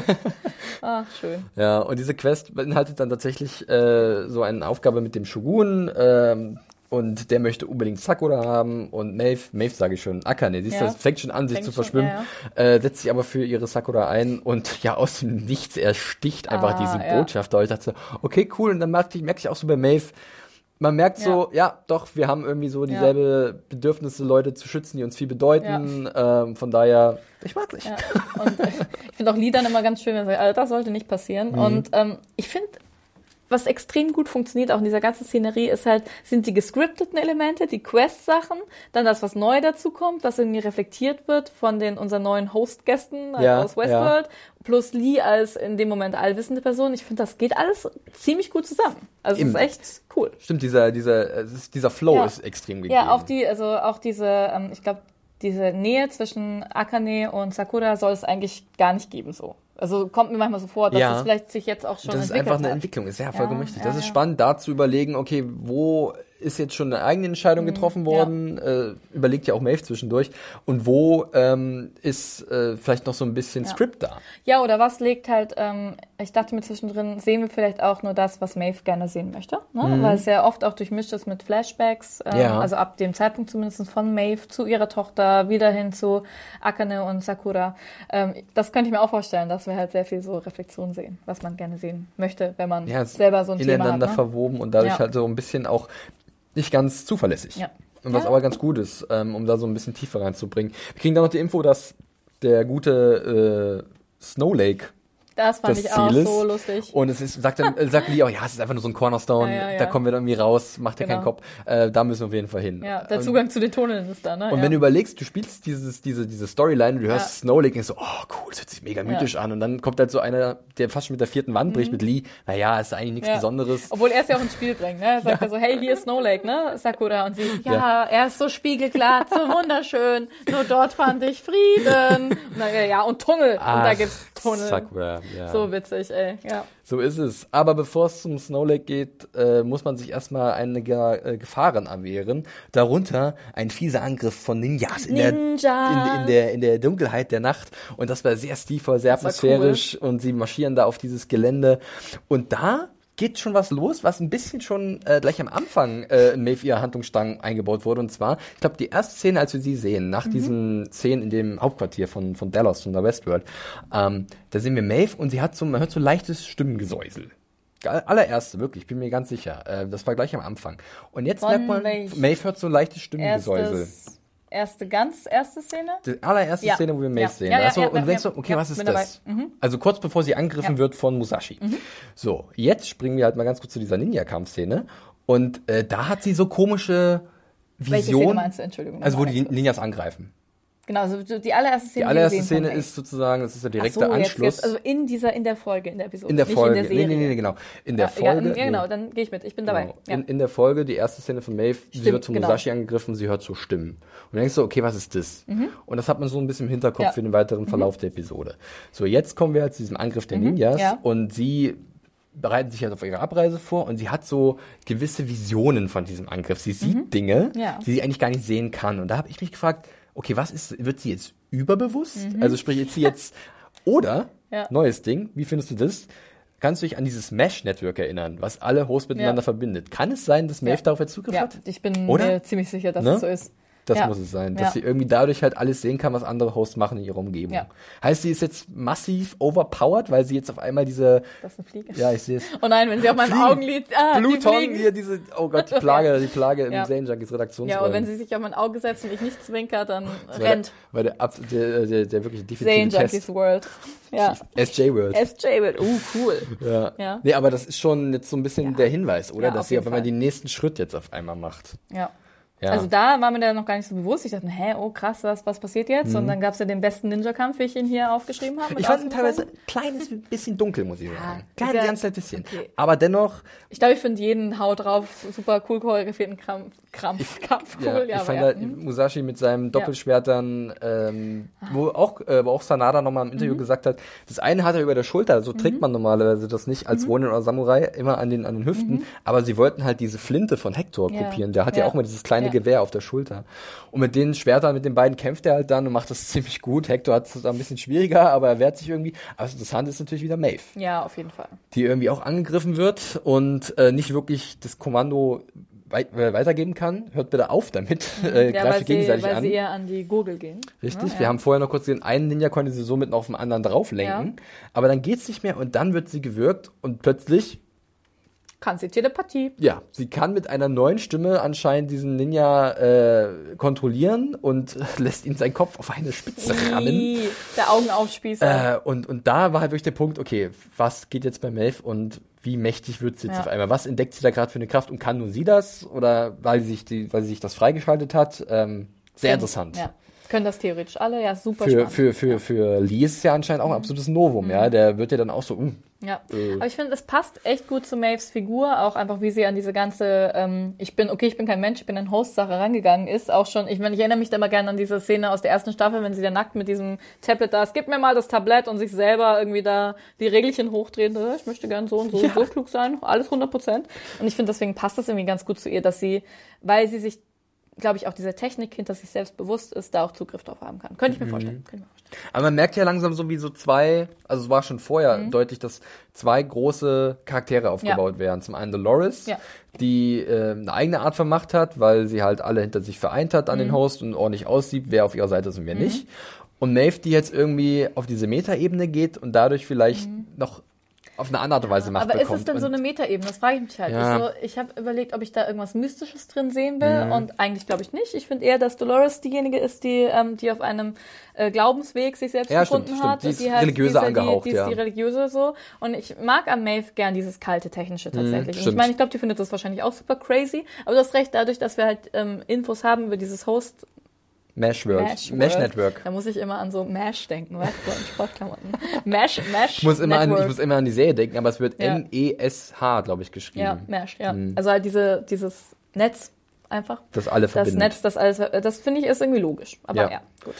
Äh, Das ist, äh, da, da, da wird definitiv noch so, generell in der Folge wird dann auch noch viel darauf Bezug genommen Mhm. Ja. und überhaupt ist es ja auch interessant, äh, diese neue Stimme Ja, auf jeden Fall. zu, darüber zu diskutieren, weil man, man hat ja dann auch in, den, äh, in der ersten Staffel immer darüber gesprochen, ähm, was treibt einen Host von innen an? Hören sie ihre eigene Stimme oder die Stimme Mhm. Ja. Gottes oder den Code? Und bei Maeve ist es jetzt vielleicht wirklich was eigenes, aber wenn es auf dieses Mesh-Network Bezug nimmt, dann ist es ja doch irgendwas vorprogrammiert. Ja, es wird Code. Ne, Aber das was ist halt, weißt du, ich meine, Teil ihrer Identität ist ich es auf jeden halt Fall. Verbindung von, von, also weißt du, das, das, es gibt, ob, ob das jetzt auf Menschen bezogen Mhm. ist oder auf Hosts, ich finde halt, genau, es ist Teil dieser Identität und ich mag eben ganz gerne, dass halt sich diese Hosts-Community das auch zu nutzen macht, was sie halt sind. Weil ich meine, gut, das ist halt super mächtig, wenn du irgendwie mit so einem Mesh-Network verbunden bist, Ja. ist super geil und klar ist Telepathie da weil du ein kleiner Computer bist, natürlich, ähm, natürlich möglich. Was dich nicht im Umkehrschluss nicht weniger zum, zum Menschen macht, nur weil du irgendwelche neuen körperlichen Fähigkeiten hast. Ne? Es ist äh, sehr spannend, ja. Ja, Und, definitiv. Hm. Ja, ähm, da, da werden wir, glaube ich, gleich noch ein bisschen drüber Ja, äh, sprechen. Äh, machen erstmal nochmal weiter im Ja. Text und äh, da scheint sich dann ein Plan anzubahnen von Maeve. Da muss ich aber echt zugeben, Wo Den- ist der hin, der Plan? ja, es gab keinen oder das war wirklich der schlechte Plan, den sie dann da durchführen. Also Weil irgendwie. Sie macht irgendwas im Hintergrund. Ja, also die, Ja. die Idee ist ja dann irgendwie, dass sie äh, ja erstmal abhauen wollen, so auch ein bisschen Zeit müssen Mhm. sie gewinnen. Hector, äh, Mus Mu Musashi, ähm, Armistice und ablenken, dann ne? lenken die ab und so und sie verkrümeln sich. Das ist Lee und Sylvester und Felix und äh, Akane Ja. und Maeve natürlich. Ja, und dann geben sie sich irgendwie als der chinesische Botschafter Ja, also aus. sie haben Sakura, das muss man vielleicht noch was Genau, Sakura wurde entführt die wurde von den entführt, oder? War das da schon? Genau, Ja, richtig. doch war das schon. Okay. Und sie wollen sie halt befreien und irgendwie wieder rausboxen. Da hat Maeve zeigt dann, das ist unser gemeinsamer Kampf. Ich mag ja die Szenen zwischen Tandy Newton Ja. und äh, Rinko Kikuchi äh, sehr gerne, weil äh, sind halt identische Figuren, aber sie ihm wird erst bewusst, wie identisch sie sind Mhm. Ja. und deswegen können sie auch die gleiche Motivation teilen Ja. und füreinander da sind. Das fand ich irgendwie sehr spannend. Aber dann gibt's halt noch so einen kleinen Zwischenhalt und da können wir jetzt erstmal nochmal drüber diskutieren, wie vertrauenswürdig ist Lee. Ah, da haben sie diesen Talk ähm, auch mit der Sexmaschine, ne? Genau, richtig. Ja. Das war davor, ja. Wo, genau das, was ich vorhin meinte, wo halt Maeve auch sagt, nein, wir sind keine Sexmaschinen mehr, wir sind keine Spielzeuge mehr. Ja, das stimmt. Wir wollen Ja. endlich leben. Ja. Fand ich auch super. Ja, das fand ich auch toll. Ich finde es auch krass, dass eben das halt, ich glaube halt, das meinte ich halt mit so Floskeln, wenn du das halt ewig in deinem Vokabular hast, dann war ja auch schon so ups, ne? Aber ja. mm, ja. Sorry, äh, Ja. ich, ich hab's nicht anders drauf sozusagen. Aber das Ding mit diesem Funkgerät, weil wir sehen ja dann, wie da ganz viele Sicherheitskräfte aufgeknüpft wurden Mhm. von den Leuten des Shoguns. Äh, und dann holt sich ja äh, Lee an dem Baum Ja, so ein Ding. ja. Und ich so, okay, also ich hab dich gerade, ich, ich mag dich gerade Mhm. ganz gerne, Lee. Aber wenn du Maeve jetzt hintergehst, Aber es passt ja eigentlich auch zu ihm, ne? es, Dass ist, er halt es wäre absolut charakterkonform. Er ist halt der Littlefinger von Westworld. Ja, nicht ganz so smart, würde ich sagen, aber so von der Durchtriebenheit auf ja, jeden aber Fall. witziger. ja. Witziger. Ja. Aber er, ist, er denkt halt permanent an seine eigene Ja. Mhm. Haut. Das ist halt nun mal eines seiner Charaktermerkmale schlechthin. Und dementsprechend wäre es halt auch nur nachvollziehbar, wenn er jetzt sich wirklich diese Option offen hält, irgendwann zu funken, Ja. hier bin ich und hier ist die und helft mir. Aber ich denke mir schon auch so, weißt du, der läuft jetzt da irgendwie, irgendwie durch so ein, durch so ein Wäldchen und da sind halt so ziemlich alle Soldaten, die halt eigentlich jetzt halt, wo du halt wahrscheinlich darauf gehofft hast, dass sie dich retten, Ja. ähm, um die Insel halt zu stürmen, siehst du halt aufgeknüpft. Ich meine, da würde ich auch was zum Panik kriegen. Ja. So. Und, ähm, Ja, ja, wir definitiv denken, raus ja, hier. Ja, ja, raus hier, auf jeden Fall. Ja. Weil diese äh, Armee des Shoguns, die dreht ja komplett frei, was äh, zum großen Teil an ihrem Anführer liegt. Ähm, Ja, auch zu dem wir jetzt, äh, glaube ich, übergehen können. Ähm, ja, denn sie kommen da an in dem Lager. Und ja, der Plan, ganz kurz mal zum Plan von Maeve. Sie wollten anscheinend dann irgendwie einfach rein. Maeve kontrolliert alle mit ihrer Stimme, aber das geht ja dann nach hinten los, weil ich, also weißt du, weil sie Ja, haben nee, ja nee, dann ja, alle. ja, nee, nee, aber jetzt, ja, ja, ja. ich denke mir so, ihr könnt euch doch denken, wenn ein Ninja ist da geflohen und Mhm. hat auch gesagt, Hexe. Ja. dann wird er doch dann zurücklaufen und alle warnen, dann sind die doch vorbereitet und wissen doch ganz genau, wer da kommt. Ja, ich glaube, da haben sie eine Szene rausgeschnitten. Ich finde es wirklich. Meinst du, es fehlt was, oder? Ja, also ich finde halt, man sieht die halt da im Hintergrund wegtippeln und irgendwie mir reicht das halt nicht ganz. Dann Ja. hätte ich lieber gar nicht gehört, dass sie einen Plan haben. Sondern da hätte doch gereicht, wenn sie, ähm, wenn sie gesagt hat, Walk, lenk sie ab. Ja. Das hätte mir gereicht, dass die dann quasi, dass die anderen rauskommen. Damit, ne, da, Ja. das wäre für mich so, Ich fand es halt auch ein bisschen schwach auf der Brust einfach. Da war nicht genug Futter da und Der das irgendwie so. Ja. Naja, aber gut. ach, aber das, was jetzt kommt, ist sehr cool, deswegen. Ja, deswegen, also wir sind halt im Lager des Shoguns und sie machen ihm halt große, äh, ein großes Geschenk. Und bla, aber der Shogun will nichts davon hören und wir sehen, oh, der leckt.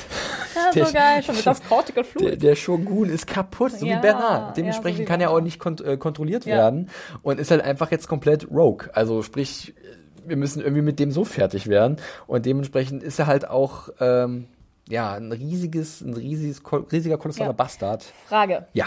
Also, wir, erfahren jetzt dann gleich, wie du gerade schon angedeutet hast, der hat ähm, seinen ganzen Soldaten und Ninja-Leuten hat er die Ohren verätzt. glaub, ich weiß, was dass du meinst. hören. Mhm. So.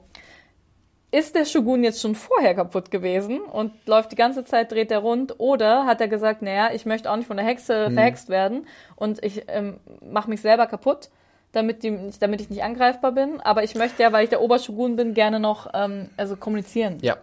Also, dass er halt, dann wäre er sich ja seiner bewusst Genau. gewesen. Und ich glaube, ich könnte mir auch vorstellen, dass sich da viele sich selbstbewusst sind. Das ist halt die große Blackbox. Ne? Wir Ja, wissen nicht, ob die schon vor. Also das finde ich, finde ich Ja. keine schlechte Idee, dass der Shogun gesagt hat, hey, ich weiß, was kommen wird, aber ich weiß, dass ich eine Maschine bin, also mach mich kaputt, damit ich nicht kontrolliert Ja. werden kann. Weil gut Aber ist. eigentlich glaube ich nicht, dass er das, also oder nicht in dem Ausmaß weiß, Nee. dass da, dass der das Cortical Fluid. Ich glaube einfach, dass er einfach irgendwann ist. kaputt gegangen ist. Ja. Mhm. Ist natürlich interessant, wie. Ne? Keine Ahnung, ob wir da noch eine Antwort bekommen werden. Ähm, auf jeden Fall Ja. ist er dadurch halt mega gefährlich. Und ich denke schon, also ich habe Ja, schon also- überlegt, vielleicht ist er auch schon so verrückt gewesen, Ja. weil, wenn wenn du gesehen hast, was mit den Sicherheitskräften Ja, gemacht wurde, Ja. vielleicht ist es aber auch eine Reaktion der Hosts gewesen, wie sie halt in ihrer Story Ja. sind, dass sie alle Feinde halt so aufknüpfen und massakrieren. Also jetzt, wo ich es ausgesprochen habe, bin ich auch, glaube ich, tatsächlich eher dafür, dass er kaputt gegangen Mhm. ist und trotzdem, weil er vielleicht sich selbst bewusst ist oder halt nicht ganz dumm ist, dass er halt diese Ohrenverätzung vorgenommen hat. ja. Ja, aber ja. gut. Er hat dann halt, äh, wie Anders gerade schon gesagt hat, alle so verstümmeln lassen, dass halt Maeve machtlos ist. Ja, und dann gibt's halt so einen kleinen Deal, äh, der sich da anbahnt. Ihr bekommt Sakura zurück, wenn die Akane ihren berühmten Tanz aufführt, den sogenannten im Titel angesprochenen Akane no Mae. Der Tanz von Akane. So schließt sich der Kreis. Äh, dann gibt's noch eine kleine Szene mit äh, Sakura, Akane und Maeve, bevor wir zum ganz großen Finale kommen. Und die hat einem auch so ein bisschen das, berührt. das Herz gebrochen.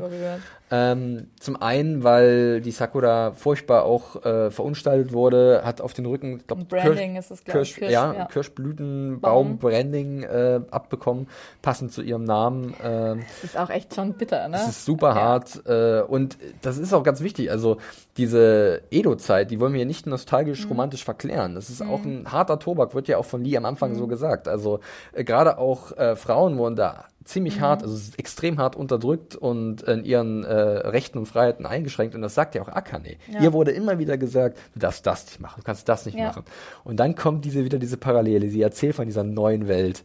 Und da ging bei mir auch wieder so ein bisschen das Herz auf, muss Ja. ich sagen, weil ich fand das wieder so schön, wie sie dann Maeve halt wirklich diese gemeinsame Ideologie austauscht und sagt, ja, wir haben eigentlich die gleiche Idee davon, wer wir sein wollen. Frei, unabhängig. Ja, obwohl ich da, also das, ich fand die Szene auch wirklich, also sehr, sehr gut. Ähm, vor allem, also auch wie, wie Maeve das berührt hat, auch wie die beiden miteinander Mhm. umgehen. Da hat sie natürlich wieder sich und ihre Tochter gesehen, was wir auch in Rückblenden sehen. Aber was mir am besten an der Szene gefallen hat, ist, ähm, wie Maeve und ähm, Akane dann miteinander umgehen. Ja. Weil da siehst du halt, das ist doch nicht die gleiche Person so. Und ähm, Maeve wendet dann ja auch ihre neue Sprache an, ihre neue Superpower. Ja, das ist sehr Und gut, sehr gut. Was, was, was will sie machen? Will sie, ähm, also ich glaube, sie will eigentlich, vielleicht will sie ihr auch die gleiche Fähigkeit geben, könnte ich mir vorstellen. Sie will Einfluss auf sie nehmen. Einfluss auf ja. sie nehmen und sagen, hey, hier, ich kann dir zeigen, was es halt für Welten gibt. Ich zeig dir auch, was es für, also ich sag dir auch, ich nehme euch mit in die noch neue, neue Welt. Mhm. Und ich glaube aber, dass äh, mit dieser neuen Sprache, dass sie, dass sie das auch für Akane in dem Moment machen könnte. Ja. Und Akane lehnt das ja wissentlich ab. Fand ich ganz stark. Und auch diesen Satz, ähm, mein, also some things ähm, sind, ähm, Englisch, sind zu wertvoll, um sie ähm, zu verlieren, selbst für die Freiheit. Ja. Weil ich glaube, Sakura ist sie vielleicht auch gar nicht so selbstbewusst. Ich weiß nicht, aber ist, also ich glaube halt irgendwie ist ihr, ist ihr die Beziehung zu Sakura in dem Moment wichtiger als, als jetzt komplett frei zu sein. Als zu Und Maeve kann das nachvollziehen, Ja. weil sie halt auch ihre Tochter hat und Ja. sie hat sie auch alles getan, Ja. bis man ihr, äh, ihr sie genommen hat auf sehr schmerzhafte Art und Weise. Ja, ich fand die Szene auch super und ich habe da auch kurz überlegt, weil Akane sagt ja auch wirklich No. Sie will Ja. nicht von dieser Stimme korrumpiert und beeinflusst werden. Also lässt sie sich vielleicht auch die Tür offen, sich selbst zu finden, ihre eigene Stimme zu finden und nicht Mhm. ja. von Maeve eine Stimme eingesetzt bekommen, ja, das stimmt, ja. die ihr sagt, folge mir. Weil dann wäre ja Maeve auch wieder eine Manipulatorin. Ja, aber ich denke, Akane ist sich schon sehr bewusst, dass es noch mehr gibt. Sie sagt ja, Mhm. Ja. auch, hey, es gibt die New World und der wirst du auch free sein zu, zu Sakura. Und ich frage mich, ich glaube, es ist nicht nur eine, ähm, eine Metapher für Freiheit oder Ja. für die Geschichte schreitet voran. Ich glaube schon, dass sie, ähm, genau, dass sie schon sich zumindest ein bisschen mehr sich selbst bewusst ist. Ähm, aber gut, warum sie das so ablockt, weiß ich nicht. Man weiß ja auch nicht genau, was Maeve will. Ja. Also, Ja, es ist ja genauso vage wie das, was Dolores will, diese neue Ja. Welt. Also sie will, sie will ihre Tochter finden, im Sektor hast du nicht gesehen. Also ich finde, ja, wie aber geht's dann weiter? was mir gefällt, ist, ja genau, wie geht's dann weiter? Aber da bin ich zum Beispiel mittlerweile, reicht mir das vielleicht auch. Ich finde irgendwie das. die Tochter erstmal als Hauptziel, oder? ja, weil ich mir denke, so, okay, ich glaube, das wird auch in der Folge, sagt sie das auch sowas wie, okay, ich, ähm, ich, ich bin super tough programmiert, ich soll ähm, nur an mich selbst denken, aber mein Hau aber ich jetzt, Ja. wo ich mir selbst bewusst bin, Sprich ist das mit Lee. Einzige, genau, ist das Einzige, was ich möchte, ist meine Tochter finden. Mhm. Und sie entspricht quasi komplett nicht ihrer, ihrer vorgegebenen Rolle. Und ähm, eigentlich finde ich das ganz schön. Ich würde nicht. sagen, der Weg ist das Ziel vielleicht. Ganz Ja, klassisch ja, so ein bisschen. genau. Die Entwicklung, die sie macht, ähm, für etwas zu, sich, sich Sorgen um etwas zu machen und sich um etwas zu kümmern, was ihr eigentlich nur eingepflanzt wurde als Programm. Das ist vielleicht dann dieser Mhm. Genau, wahre Schritt, ihr- genau. was Neues zu sein. Und ähm, im Umkehrschluss auch dieser, dieser Satz mit manche Dinge sind zu wertvoll, um sie auch für, für Freiheit zu verlieren. Es ist ja schon so, dass ähm, ich glaube, Maeve ist sich schon sehr bewusst, dass ihre Tochter auch nur also ein, ein Bild ist. Ja. Also halt quasi ein, ja, wie, wie Teddy für Dolores und so, Ja. ne? Aber sie entscheidet sich eben trotzdem dafür. Ja. Und es wird spannend zu sehen Ja. sein, wie es dann ist, wenn sie wirklich mal an ihre Tochter rankommt. Ob sie nicht vielleicht auch einfach ein Host ist, der sie natürlich nicht kennt oder ob sie überhaupt noch existiert. Was ersetzt wurde durch eine neue Mutter. Ja, genau, richtig. ja. Ähm, das ist definitiv, also da, da schwingt wirklich sehr viel mit bei diesen ganzen Auseinandersetzungen äh, zwischen Akane und Maeve Mhm. Und gerade bei Maeve. Und ich finde ja dieses Mutter, Versteckt sich sehr viel. Muttersymbol, ne? Ich meine, wenn wir jetzt auch mal wieder so in diese göttliche Ja. ähm, ähm, Bildebene gehen, ich meine, man hat, hat bei Dolores sehr viel, ähm, also Arnold oder irgendwie die, die göttliche Stimme, was hatten wir in der letzte Folge, alles irgendwie was, was man da reinlesen kann von der christlichen Mythologie. Ich frage mich, ob, ob äh, Maeve vielleicht so ein Gegenstück ist, was auch so, ja, eher mit so einem, weiß ich nicht, Mutter Erde Glauben zu tun Ah, hat, ja. ähm, irgendwie die Göttin, äh, ich Was Nat Fruchtbarkeit. Nat naturalistisch Naturali- Ich weiß so. es nicht, aber es ist halt, ähm, weil auch auf dieses Mutter, diese Ja. Mutterfigur oft hingewiesen wird tatsächlich. Und ähm, das passt ja dann auch, dieses, ja, sich um, um Leute kümmern oder, weiß ich nicht, Verantwortung übernehmen, ja. So auf jeden Fall eine gute Gegenthese Ja, zu dem ja. ganzen religiösen äh, Primborium, was Ja. Mhm. in letzter Zeit so äh, viel angerührt wurde. Ähm, kann ich mich mit anfreunden. Wir haben jetzt noch ein großes ja, ja. zum Ende, das große Finale. Wir drücken etwas auf die tu Tube. Und zwar wird erstmal der Deal eingelöst von Akane mit dem Shogun, dem Verrückten. Äh, es soll eine Vorführung geben, der große Tanz. Und gemeinsam mit Sakura wird sie diese darbieten. Jedoch, und ich hab's wirklich, also ich hab's mir denken können, was Ich passiert. hab's mir nicht gedacht, ich war nicht. schockiert. Oh no, ich Natürlich, wirklich, wie ich immer. Wusste, ich mir war so klar, dass Sakura jetzt leider sterben muss, wird vom Shogun einfach vor den Augen von Akane Manchmal, ne? Ich sitze dann da aber auch echt vom Fernseher, aha, aha, aha, what? Das du auch gehört. Ich ja, ähm, das Ja. war natürlich äh, nochmal ein harter Nackenschlag für einige Zuschauer und Zuschauerinnen, wie alle das sicherlich bestätigen kann, als auch für Akane, ähm, Oh, die dann mich aber dann sagt, okay, ich ziehe das jetzt durch und äh, dann kommt halt ihr Tanz. Und Genau, man sieht dann dieses- wieder zwischendrin hier diese Maeve-Flashbacks. Ja. Schon wieder. Schon wieder. Ja. zur Tochter, wie die Ja. Tochter vom Man in Black gerichtet wird. Mhm. Ja, ähm, ich denke, da kommt auch noch was. ja, ich glaube, da kommt auch noch Nicht was. umsonst sehen wir jetzt nochmal den Man in Black. Also Ja. die, bei, die Wege werden sich auch nochmal kreuzen, bin mir ziemlich Kann sicher. ich mir Den, den hat sie sich hier oben eingebrannt. Äh, ja, und dann gibt's halt eine wunderbare Tanzperformance von Rinko Kikuchi, äh, Kikuchi so rum zu einer Coverversion von, ich hab, ich bin nicht der größte Ja. Rap-Musikkenner, aber ich habe extra mal nachgeschaut, äh, des Song Scream vom Wu-Tang Clan. Und dann habe ich mir den Song nochmal angehört und äh, habe dann nochmal das angehört von Westworld, will ich auch nochmal verlinken.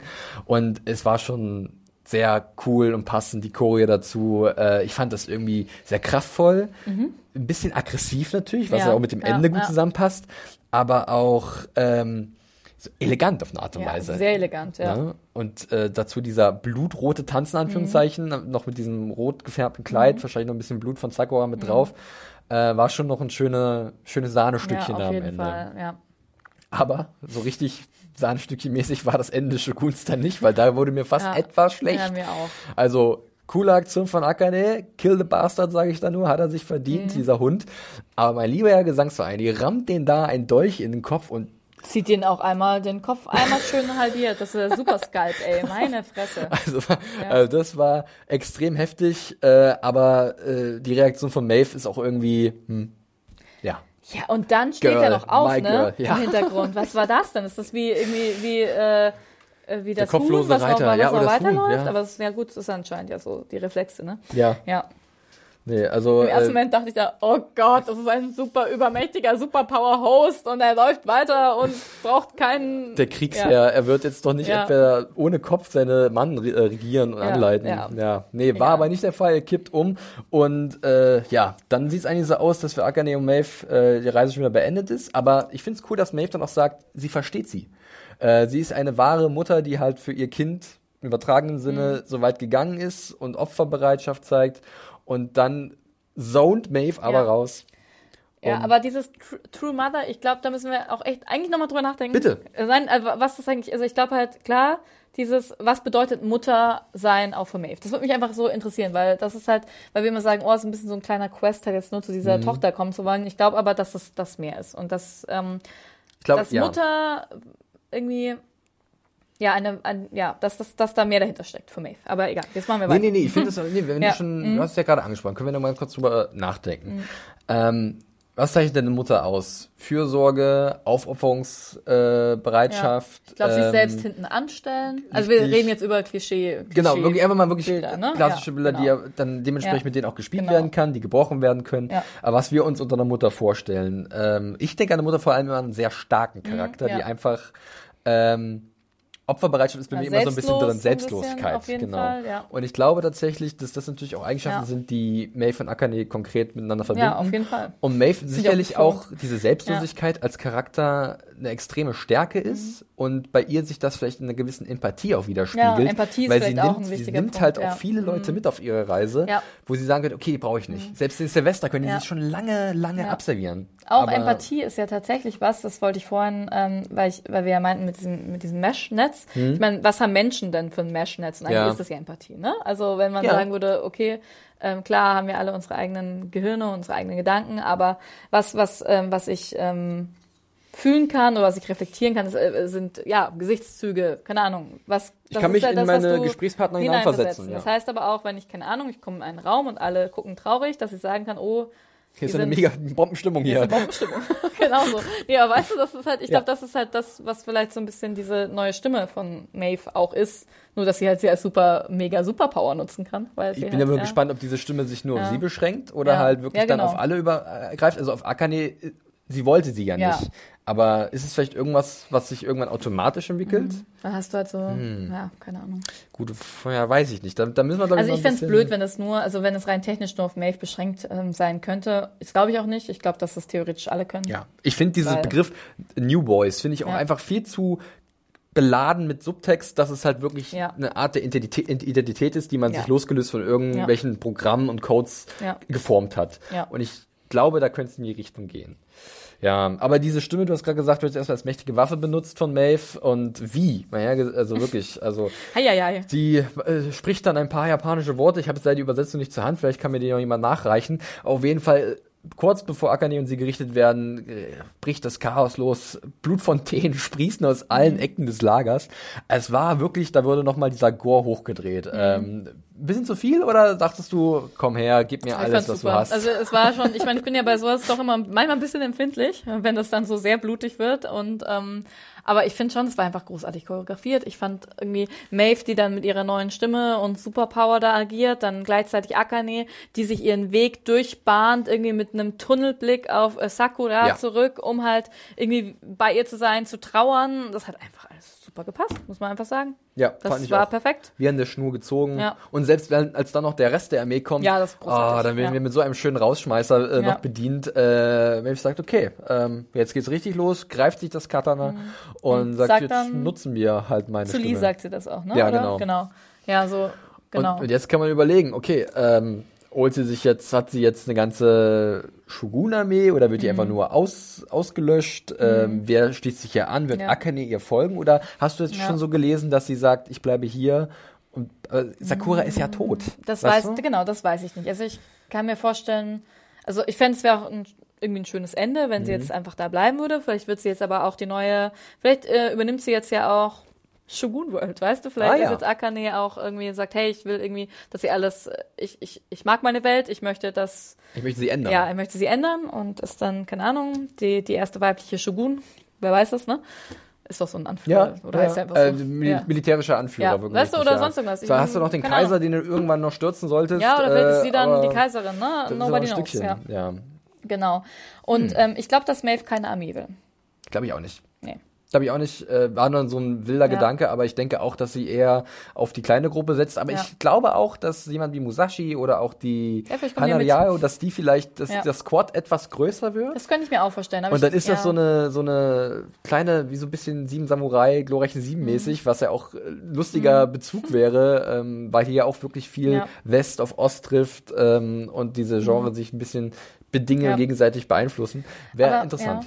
Ich, wie, also eigentlich, ich denke, wenn ich mir Dolores dann nochmal anschaue, die ja wirklich eine Armee aufbaut, ne? Mhm. Und die auf, auf, gut, auf was, auf, ich weiß nicht, ähm, Dolores ist ja schon aus, auf Rache, auf ähm, Ausgleichen der Gerechtigkeit und Maeve, die ja eigentlich so einen gleichen Grundstart hat, Ja. hat ja irgendwie, also Die ist schon die drüber die über die Rache, die ist oder? drüber oder die geht halt den umgekehrten Weg, denke ich mir. Ich frage Ja. mich halt, also die, Finde ich sehr gut, ganz kurz. Ja. Wir, wir haben jetzt sozusagen jetzt Shogun World kurz abgehandelt, Ja, aber jetzt gehen wir dahin, wo ich auch noch hin wollte, und zwar die Parallelen zwischen diesen beiden Handlungssträngen, weil die doch sind gut. vielleicht so ein bisschen, und was du gesagt hast mit Dolores und Maeve, finde ich halt auch sehr spannend, weil es sind natürlich schon, klar, Shogun World ist hier der Löwenanteil Mhm. der Episode, aber dennoch kann man zwischen diesen beiden Anführer, Figuren, Charakteren sicherlich ähm, Parallelen ziehen und gucken, okay, wo geht der Weg hin und der hin? Und ich finde das Mhm. gut, was du meinst, dass sie halt so so Dolores so fatalistisch, so martialisch denkt und so, okay, es gibt nur uns Mhm. und wir werden äh, erstmal alle Menschen auslöschen, um dann unser eigenes Leben zu leben. Und bei äh,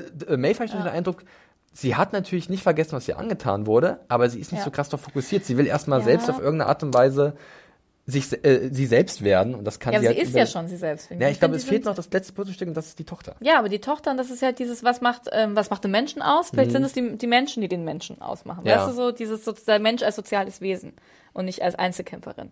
Aber ich finde so, im, wenn man sich die erste Staffel nochmal anschaut, da hast du Dolores als die liebe, fürsorgliche, ähm, liebende Figur, ähm, die, der viel Scheiß passiert ist und ähm, die sich selbstbewusst wird, die irgendwie auf dem Ja. Weg zur, äh, keine Ahnung, zum Menschen gezeigt wird.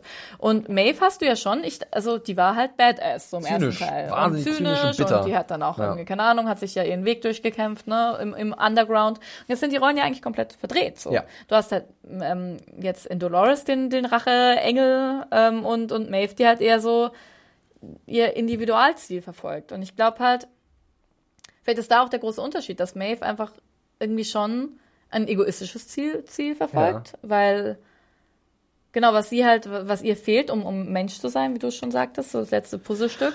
Und ich glaube, Dolores sieht sich selber schon so in so einer göttlichen oder in so einer befreienden Revolution Märtyrerin-Funktion. Also, wenn ich nicht, wenn ich ja. es nicht tue, wer tut es dann? ja, oder ich, ich kann es tun, ich darf es tun, ich habe gelitten, ich erinnere mich jetzt an alles und deswegen, Ja. ne, also Ja, ja. das ist also ich würde es halt nicht gern so, so lesen, dass halt Maeve schon drüber ist oder Nee. weiter ist als Dolores. Ich glaube, es sind zwei verschiedene Ansätze von Ich glaube auch. Von, das ist, glaube ich, auch das. Spannende daran ja. zu sehen, welcher Ansatz welche Vor- Ja. und Nachteile mit sich bringt. Ich meine, gehen wir mal davon aus, dass zum Beispiel jetzt Lee Sizemore äh, Maeve hintergeht. Dann Ja. ist es auf jeden Fall ein Nachteil von Maeve gewesen, empathisch ihm Ja, gegenüber genau. zu sein. Aber das macht sie ja eigentlich zu einem besseren, ich möchte nicht mal Mensch sagen, weil sie wollen vielleicht gar kein Mensch sein, weil die Menschen, sie, sie wollen halt was Eigenes sein. Mhm. Ja, wenn wir Aber Mensch jetzt als sie- idealisiertes Wort, also ich finde, es geht ja schon ums Menschsein. Ja. Wenn du Mensch einfach halt als, als ein, ein, nicht als Wesen siehst, sondern Ja. als einen Begriff, was, was Okay, ist Mensch, genau, dann also ich, versuchen wir es so zu definieren, ja. genau. Das, das, würde, das macht ja, Empathie an sich macht Maeve ja definitiv besser als Mensch ja, und menschlicher, genau. aber es hat halt natürlich auch seine Schwächen. Und mhm. das rottet ja, ja, Dolores gezielt aus, wie wir bei Teddy gesehen haben. Ja, obwohl halt, obwohl Dolores auch, auch empathisch ist. Gegenüber ihrem Vater. Ja, aber auch gegenüber Leuten, die ihr, die ihr folgen um jeden Preis. Das ist, das ist halt auch so schwierig, ja. Spannend auf jeden Fall. Und ich denke, es ist nicht umsonst werden diese beiden Pole gerade aufgebaut, dass das nicht irgendwann mal miteinander clashen muss. Und da bin ich sehr gespannt, wie sie es machen, ob sie es machen.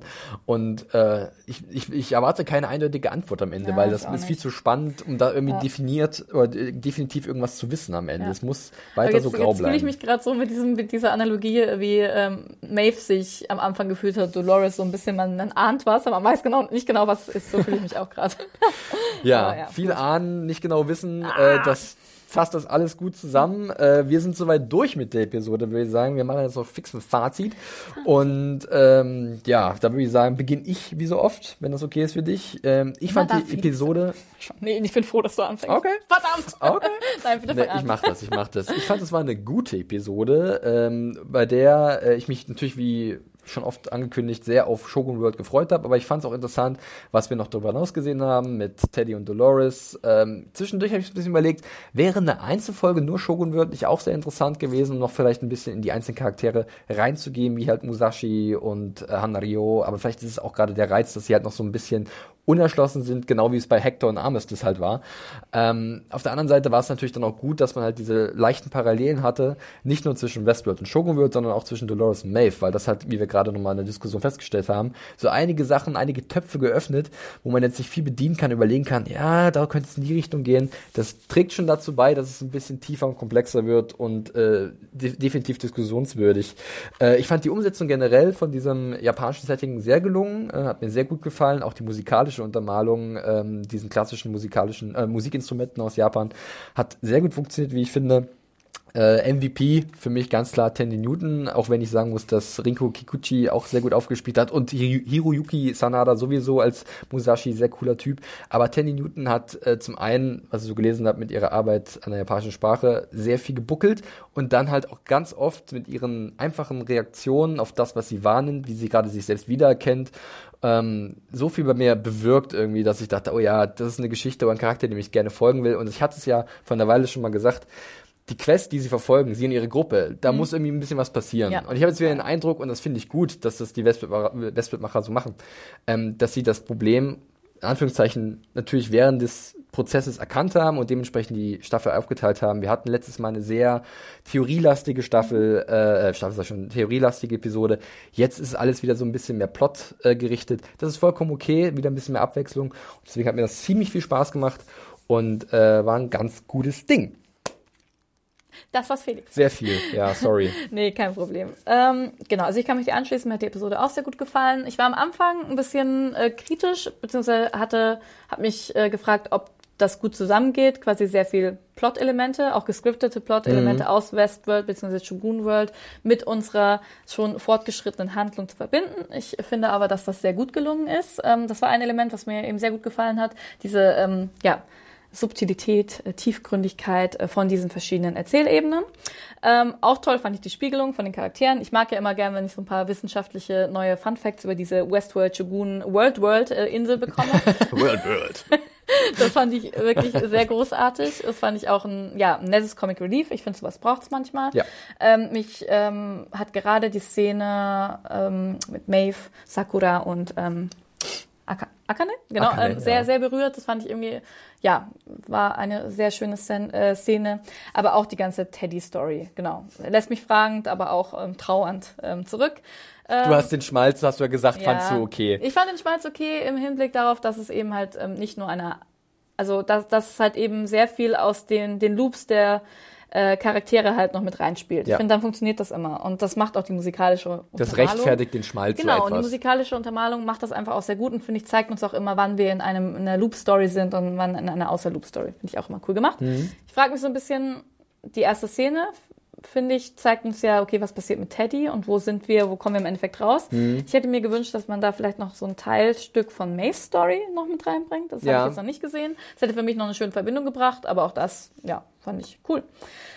Genau, sonst kann ich mich dir eigentlich nur anschließen. Also ich finde Wunderbar. super und ich hoffe, dass wir auch noch ein bisschen mehr aus dieser Shogun World sehen. Ja, ich also auch entweder wir bleiben noch ein bisschen da oder wir nehmen einfach Charaktere mit, Genau. weil Oder äh, ich wir- glaube, es ist jetzt würde ja eh, einfach glaub nur so, ich- würde die Ja. Dynamik auch so, Ja. das wäre mal wieder ein bisschen charakterzentrisch, wenn man halt so Genau. Einzelfiguren vielleicht mit sich selbst spielen im, im übertragenen Fall, Sinne. Ja. Und ich glaube auch, dass äh, sich diese Worlds auch auflösen werden. Also ich glaube, wir haben ja schon Es gesehen. wird dann World World. World World. Wir haben ja schon gesehen, wie ähm, Raj World in Ja. Westworld übergeht. Oder ich meine, äh, Maeve und Co. sind ja auch nach Shogun World gelaufen. Ich Die Grenzen, die Grenzen Ja. werden aufgelöst und verschmelzen irgendwie.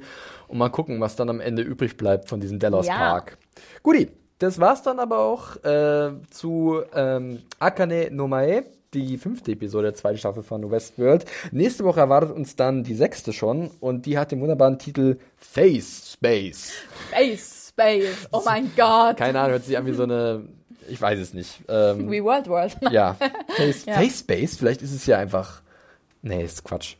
Face, also Fa- Face wie die Phase, wer weiß. Wir warten mal ab. Äh, ich kann mir jetzt noch kein Bild draus machen. Ich habe auch noch keine Vorschau gesehen. Mhm. Aber in den Phasen das Mesh und Platz und nein, lassen wir ja, das. Ja.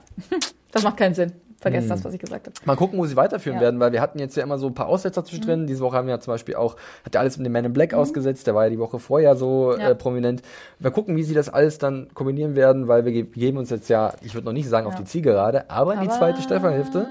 Von daher, irgendwann muss ja alles so etwas Ich hoffe, dass wir möglichst wenig von diesem ekelhaften Zug sehen. Also von den Schienen zumindest. Also ich möchte viel vom Zug sehen, aber bitte den unteren Teil nicht. nur oberhalb der Achsen. mit diesen Schienen? Ja. Äh, wir werden sehen, was die Chuk-Chuk-Bahn macht in den nächsten Episoden. äh, ähm, wie immer könnt ihr uns natürlich gerne euer Feedback zu dieser Episode, zu unserem Podcast und was weiß ich schicken. Anregungen und Kritik sind immer gern gewünscht unter podcast.serienjunkies.de, der Mailweg, oder aber im Kommentarbereich unter dem Podcast-Artikel oder im Kommentarbereich unter dem YouTube-Video. Hey, wir sind immer noch da mit der Studio-Cam.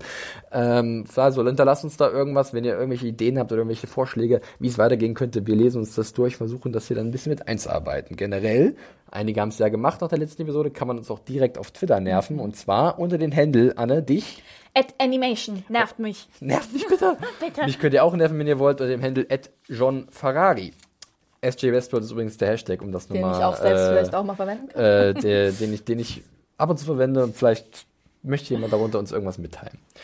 Juti, ich habe, glaube ich, an alles gedacht. Wir haben die Episode voll besprochen. Wir verabschieden uns, hören uns nächste Woche wieder zu Face Space. Face, Und bis dahin, äh, gehabt euch wohl. Sayonara. Sayonara.